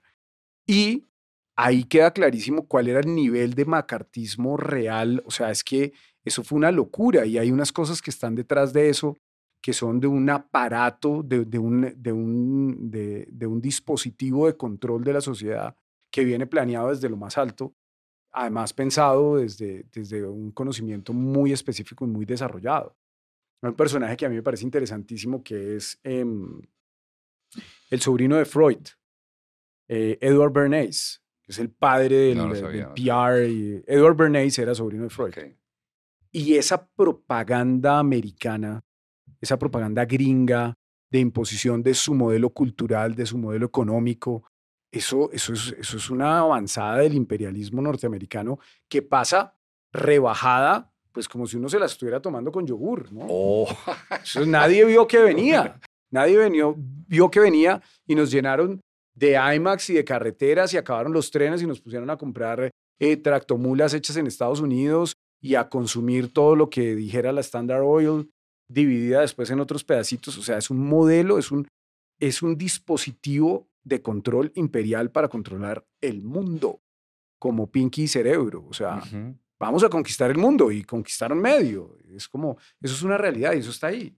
Entonces seguramente debe haber mucho de eso en esa película Oppenheimer que Pues se la ojalá me pueda ver me- pronto. Carlos, Me cuenta si la ve. dejé, no porque yo quiera, sino porque ya en algún momento uno tiene que salir, comer y respirar, ¿no es cierto? O sea, o tú, o tú, o tú te moriste y le dijiste a tu familia, me muero, voy a hacer un podcast para la eternidad. Eso no pasó. Tenemos que terminar. este- esta En algún momento esta debe conversación. terminar. ¿Va a terminar? Y, y- sí, va a terminar. Antes de que termine Mauricio, eh, quiero recordarles que se suscriban, que le den like, que lo comenten, que lo compartan, que vean todos nuestros contenidos, como el de los miércoles de los, de, del After Party, que el After Party de este va a estar buenísimo. Ah, no, es Pues va a estar buenísimo. Es para, es para hacer un after party muy party. Muy parte, sí. Eh, entonces no olviden el, el After Party. Eh, ayúdenos a crecer la comunidad, porque ser o no ser, ahí el podcast es la voz de los que son. Bien. Y sí, cada vez mejor. Mire, sus- yo quiero poder hacer un 3D, lo va a decir Andrés Valencia, para que yo pueda hacer así y yo haga así en la pantalla y ustedes queden descrestados y se suscriban. Carlos, La última dimensión. la, la última dimensión, y no es porque sea la más importante, no lo es, es porque es la más fastidiosa. Yo me imagino que tú, al igual que cualquier ser humano, reconoce que hay placeres negativos. Sí. hay, hay cosas que uno detesta y cuando uno piensa en ellas, uno goza de detestarlas, pero sigue pensando en ellas. Eso es perverso, o sea, la mente sana no debería hacer eso. Yo no debería intoxicarme con autoideas de malos pensamientos. Espero algún día ser el Dalai Lama, o tú o yo, tú me vas dejando por la barba, pero yo que, que, no me importe nada, que de verdad yo haya perdonado a todo el mundo, de verdad lo quiero, de verdad, y trabajo Todo todos los días, un poquito, me gustaría mucho, sí, sí, sí. Pero voy a hablar de uno de los personajes para mí. O sea, te voy a decir, están Álvaro Uribe, el ranking de personas que quiero que se vayan del planeta, así sea a ser felices en Júpiter. Y aparece rápido, segunda, tercera escala, no sé quién, un señor que se llama Enrique Peñalosa. Uf. Entonces está bien que lo haya dejado de últimas. Uf. No, ese señor es terrible. Y hasta que no se cierran las inscripciones, es candidato potencial, ¿no? Hasta que no se... Él siempre es candidato. Él es un poco A todo. Él, a todo. él es un Goyeneche, un Goyeneche peor que Goyeneche. Pero ha porque ganado Go- dos veces. Goyeneche no hizo daño. Por eso a no eso ganó. voy. Goyeneche no hizo daño. Sí. Y, y cada vez que ese señor gana, hace que la ciudad retroceda 15 años en términos de transporte público, pero además eh, la ciudad que hoy tenemos, con algunas de sus cosas buenas y muchas malas, es casi que su responsabilidad. Tú Él no- es el que la está moldeando. Tú no creo que deberías hacer esto y si me dices, no, Mauricio, no me pongas a eso, entonces tú me dices, yo no lo hago y yo te, yo te hago, yo lo hago. ¿Cuál es el perfil del que vota por Peñalosa? Yo creo que hay dos. Hay, hay personas que de buena voluntad le pueden creer, ¿cierto? Y que se pueden dejar deslumbrar por eh, ese halo de, de tecnócrata que estudió en París, que ya sabemos que nunca estudió, eh, que es, eh, pues, señorazo, ¿no? Dos metros y sube a patio. Era el más bobo del, del, Roche- del, eh, del colegio donde estudiaba, el del padre. es muy probable. era el más bobo de, de un colegio muy, muy importante. El Rochester. No, no, no, el, no, el del cura este, un cura francés. Es un colegio muy ah, importante. del, del, del que queda en Suba. Eh, Sí, ¿Cuál? un colegio muy importante bogotano. ay, el- de un padre francés que es muy famoso, es un gran que todo educador. todos los que se estuvieron allá adoran el padre. Sí, todo eso. Es un colegio muy importante de Bogotá. Y en ese colegio, lo sé porque pues yo me muevo en ese circuito de colegios, era el bobo del salón. Pero, pero, pero mira qué tan lejos llegó. Y, y pues bueno, es como, ha sido un desastre, pero es que ha tenido muy claro el modelo de ciudad que quiere. Y eso es algo que a mí me preocupa mucho y, y voy a tratar de ser rápido en eso. Refus. Refus. El refus, sí. Voy a, voy a tratar de ser rápido en esto. Cuando llega un político a ostentar el, el- el título de ser alcalde de Bogotá y no tiene un modelo de ciudad relativamente claro en la cabeza o no entiende la ciudad, es muy dado a cometer equivocaciones. Peñalosa sí lo tenía claro. Peñalosa sabe para dónde va. Lo que pasa es que va al abismo. O sea, él quiere una ciudad donde reinan los constructores, donde el capital impera por encima de la gente, donde las personas son pobres porque quieren, donde todo Y está donde los contratos de transporte y parques son para su familia. todo es para su familia. Pues de hecho, la primera vez que ganó, y, y, bueno, tú que conoces Toronto, conocerás a Jill Penalosa.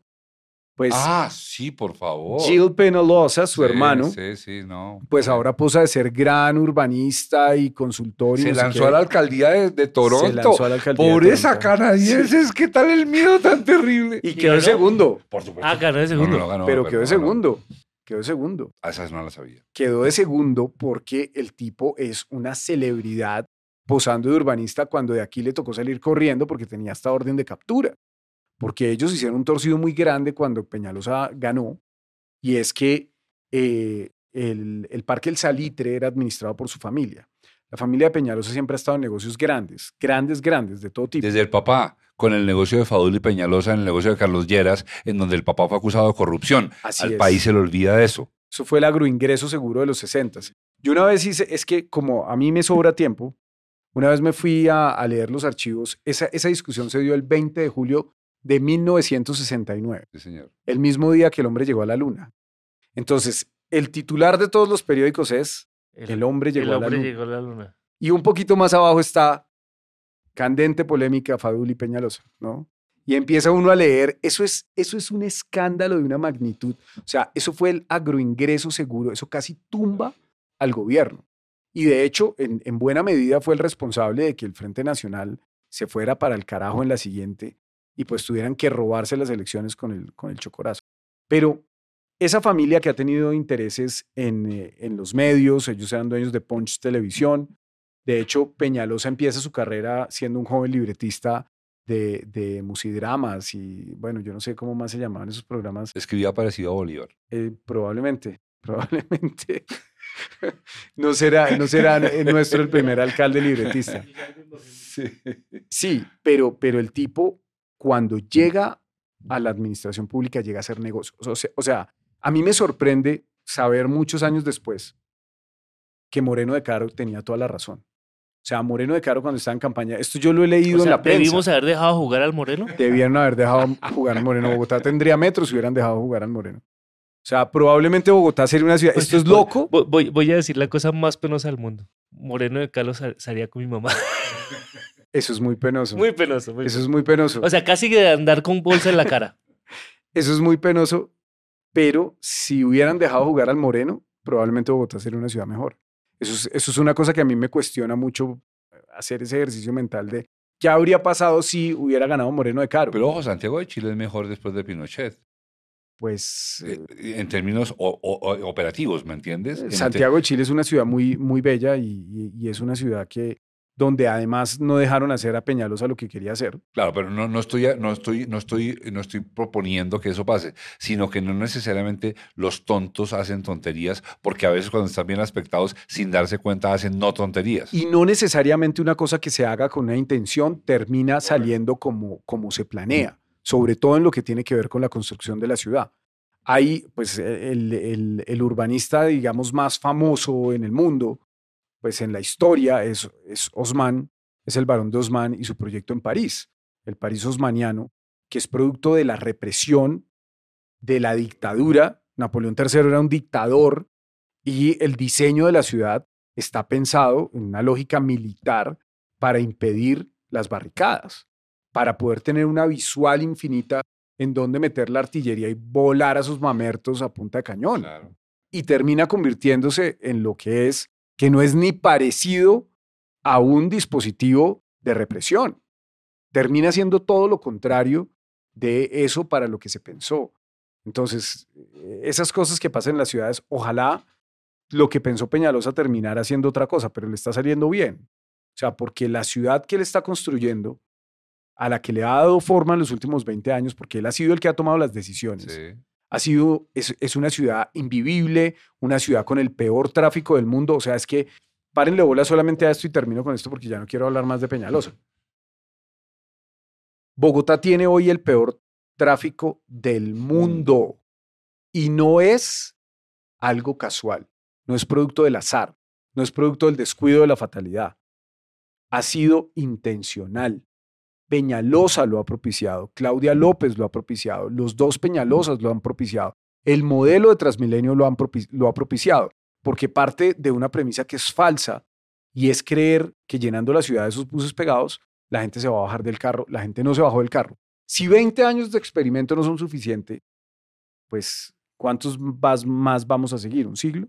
Entonces, él sí ha logrado consolidar sus ideas y la ciudad que hoy tenemos es en buena medida producto de las decisiones yo te puedo que decir. ese hombre horrible ha tomado. tú aquí sí voy a, voy a para, parapetarme en la apariencia de hombre respetable que tengo y con canas y para, aparentemente mayor que El canoso, el Y canoso. soy.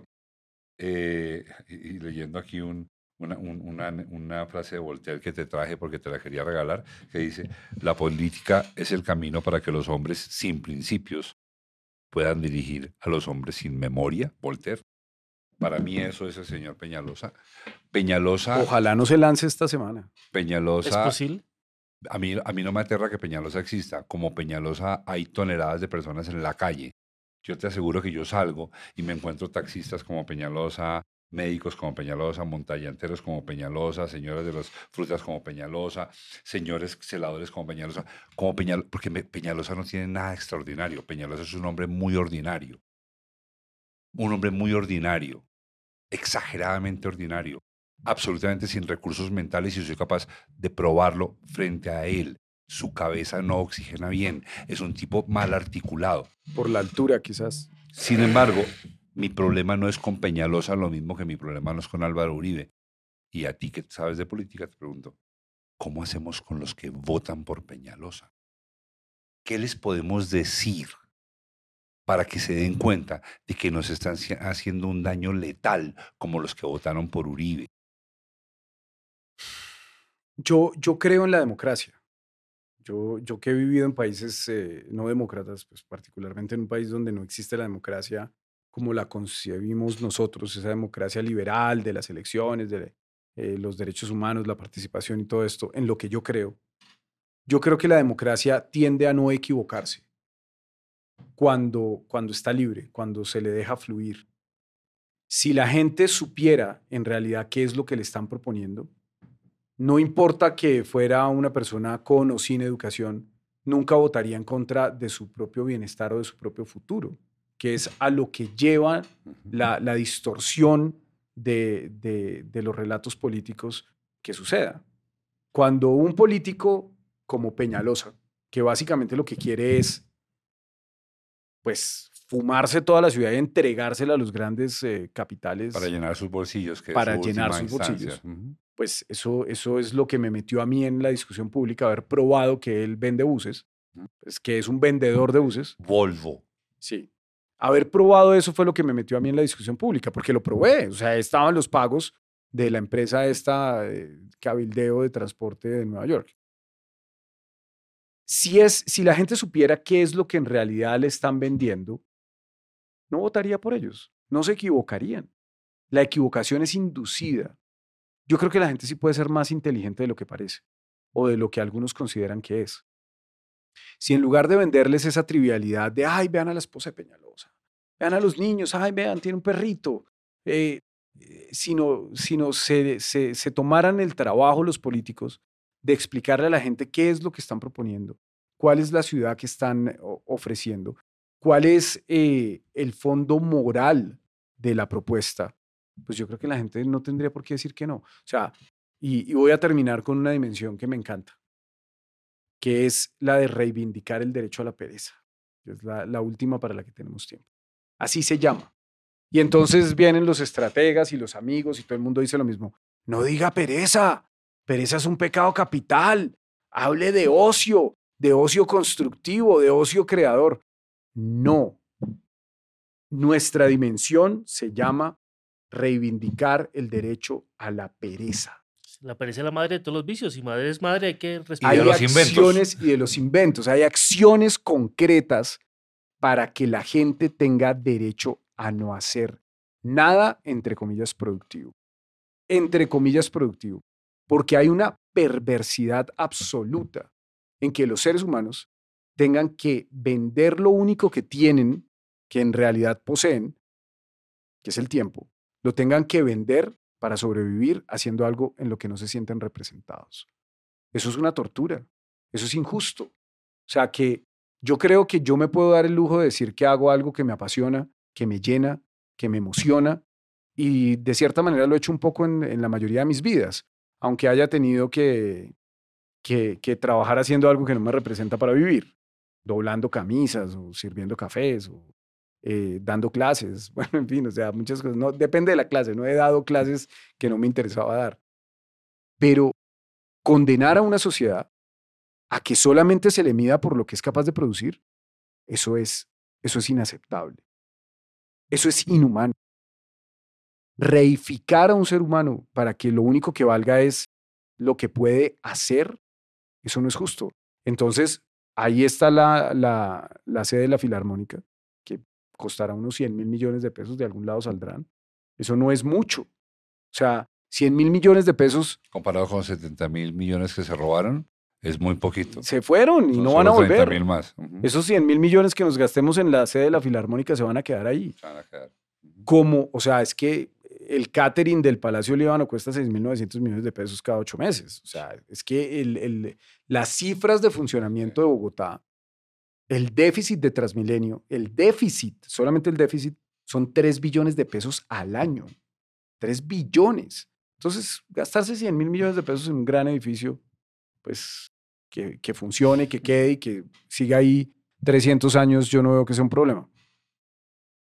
Que la gente pueda salir de fiesta, ¿cierto? Que la gente tenga tiempo, que la gente tenga tiempo para leer, que, Que la no gente tenga tenga miedo, tiempo para el teatro, que la gente no ¿Tú tenga te miedo estás para dando cuenta que eso, que con lo que yo estoy de acuerdo y te lo aplaudo y te lo agradezco y te lo recibo ya aquí, yo no sabía, eso va contra una, un sustrato ancestral colombiano que tiene que ver con aquel de, el que dijo que su gobierno iba a ser trabajar y trabajar y trabajar y levantarme a matar niños y trabajar. Por Eh, ¿Te das cuenta que va supuesto. contra eso? Pero es que es la antítesis del y a trabajar, los trabajar colombianos y les da trabajar. miedo ser felices. ¿Estás es de la acuerdo? antítesis. Es la antítesis de a Colombia la está matando la pereza. Es la antítesis porque somos distintos. Porque yo sí estoy en las antípodas de ese señor. Entonces, si él habla de trabajar, trabajar y trabajar, yo hablo de reivindicar el derecho a la pereza. El dolce farniente de los italianos. Está buenísimo. Y, y- y- y- y hablando de, voy a, voy a cerrar ya contando una anécdota que nunca he contado porque nunca encontré un espacio para contarla. Imagínense esto, en 1900, en 1900 más o menos 95, la revista Alo, que era la revista de, de- de farándula del diario El Tiempo, hace un almuerzo que se llama los, la generación, no sé, X, Y, no sé, no importa, eso es lo de menos, solamente que ese, ese era el empaquetamiento. Y a ese almuerzo invitan a las personas que, según esa revista, eh, representaban, digamos, el pensamiento de esa generación X en aquel momento del país. De- Acuérdense, 1996, y entonces en esa mesa, sentados a un almuerzo, que era un almuerzo entrevista, estaban sentados una cantidad de personajes, todos muy interesantes, y voy a llegar a lo, al...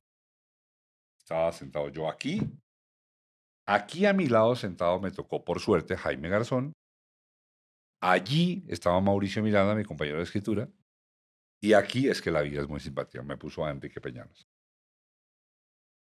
Enrique Peñalosa para aquel momento era un potencial peligro. Tenía el pelo negro. Luego más tarde se convirtió en un, En un una- peligro eh, real. No en, no, en un peligro, no, en un hecho dañino. Porque el peligro es cuando el asunto no ha pasado. Cuando ya pasó, es una calamidad. Entonces, todavía no era calamidad, era peligro. Y estaba sentado frente a mí, él con su gran dechado de simpatía, ¿no? Porque es simpático, un don de gente, carismático, ¿no? Esto es unas ganas de hablar con él. Y entonces me tocó a mí enfrente el tipo. Y entonces, Jaime Garzón, que siempre estaba tratando de decir cosas que incomodaran, empezó a hablar de el sexo en lugares inoportunos. Ujú. Y entonces empezó a hablar, oye, ustedes, ¿no? Él era así, y, y- él irrumpía sin, sin necesidad de antecedente. Entraba porque él necesitaba mover la cosa y le salía con gracia, entonces la gente se convocaba. Entonces empezó a preguntar, ¿ustedes no han tenido sexo en lugares irregulares? No, no sé qué. Entonces, no sé quién dijo que no, quién dijo que. Y entonces Jaime Garzón le preguntó al uno, le preguntó al otro, le preguntó al otro, quizás me preguntó a mí también, yo a contestar alguna bestialidad. Y finalmente le pregunta a Enrique Peñalosa, ahí, enfrente. Le dice, oiga, Enrique, ¿y usted qué? ¿Ha hecho el amor en algún lugar raro? Eh, ¿y ¿Alguna vez ha tirado un ascensor? Y mírenme este hipócrita, enfermo, pervertido, degenerado, peligroso. Hace así. Porque a él la mamá le dijo, tú eres elegante, mi amor, acuérdate, los hombros atrás y siéntate derecho. Entonces él se sentó como le dijo la mamá. Y entonces ante la pregunta de Jaime Garzón, que le, dice, le pregunta, Jaime, ¿y usted qué ha hecho? ¿Ha tirado un ascensor? Y él dice así. Y yo, yo que estoy enfrente, lo miro como, ¿pero qué te dijeron de malo? O sea, uno miente, uno dice que sí, uno no dice que no, con esa actitud tan solemne. Y entonces Jaime Garzón le pregunta, ¿pero y por qué? Y hace lo siguiente. Pobre esposa. O sea, pero. ¡Pobre pero con la esposa! esposa no puede hacerlo en lugares. No, no, no, no, no, no, no. Él se casa con señoras. Debe ser que la esposa se pone una sábana con un huequito. Se- no lo dudo. La sábana santa. No lo dudo, no lo dudo. Oigan, no sean groseros, nos vamos. Carlos, gracias. Muchas gracias. Un placer. Un placer. El podcast más largo de la vida, ¿no? No, sí, los más. ¿Cuánto? dos, dos horas y media. En este momento, Carlos Carrillo ya no es candidato a la alcaldía de Bogotá, ni precandidato, ni nada. Lo sacaron, sigue de concejal, y ahora el candidato que tenemos es Gustavo Bolívar. Que Dios nos agarre confesados. Ser o no ser, y ahí el podcast La Voz de los son. Antes de despedirnos del todo, nos interesa que sepas cuál es el equipo que trabaja en este podcast. En la presentación y dirección está Mauricio Navastalero. En la producción de audio y locución, Germán Daniel León. Producción general, Evelyn Tamayo. Realizadores audiovisuales, Wilbaro Valle y Leandro Rodríguez. Edición de audio, Daniel Herrera. Diseño de logo, Germán Daniel León III. Diseño gráfico, Pablo Barragán. Social media, Daniel Cetina. Community Manager, Mayra Montaño. Postproducción de video, Juan Esteban García y Arturo Cubides. Coordinación de postproducción, Angie Barros Martínez. Gestión digital en YouTube, Fernando Navas Civic. Arte visual, promos digitales, Manuela Puentes. Diseño gráfico de redes, Diego Guío Martínez. Música por el maestro Camilo Correal. Este es un contenido de Valencia Producciones. Si te gustó este podcast, danos like y suscríbete. Así te enterarás de los siguientes episodios. Y si no te gustó, mándaselo a tus enemigos. Igual nos sirve que nos escuchen. Muchas gracias. Chao. Este podcast se puede ver también en YouTube. Se puede escuchar por Spotify y todas las plataformas de podcast que existen y que lleguen a existir.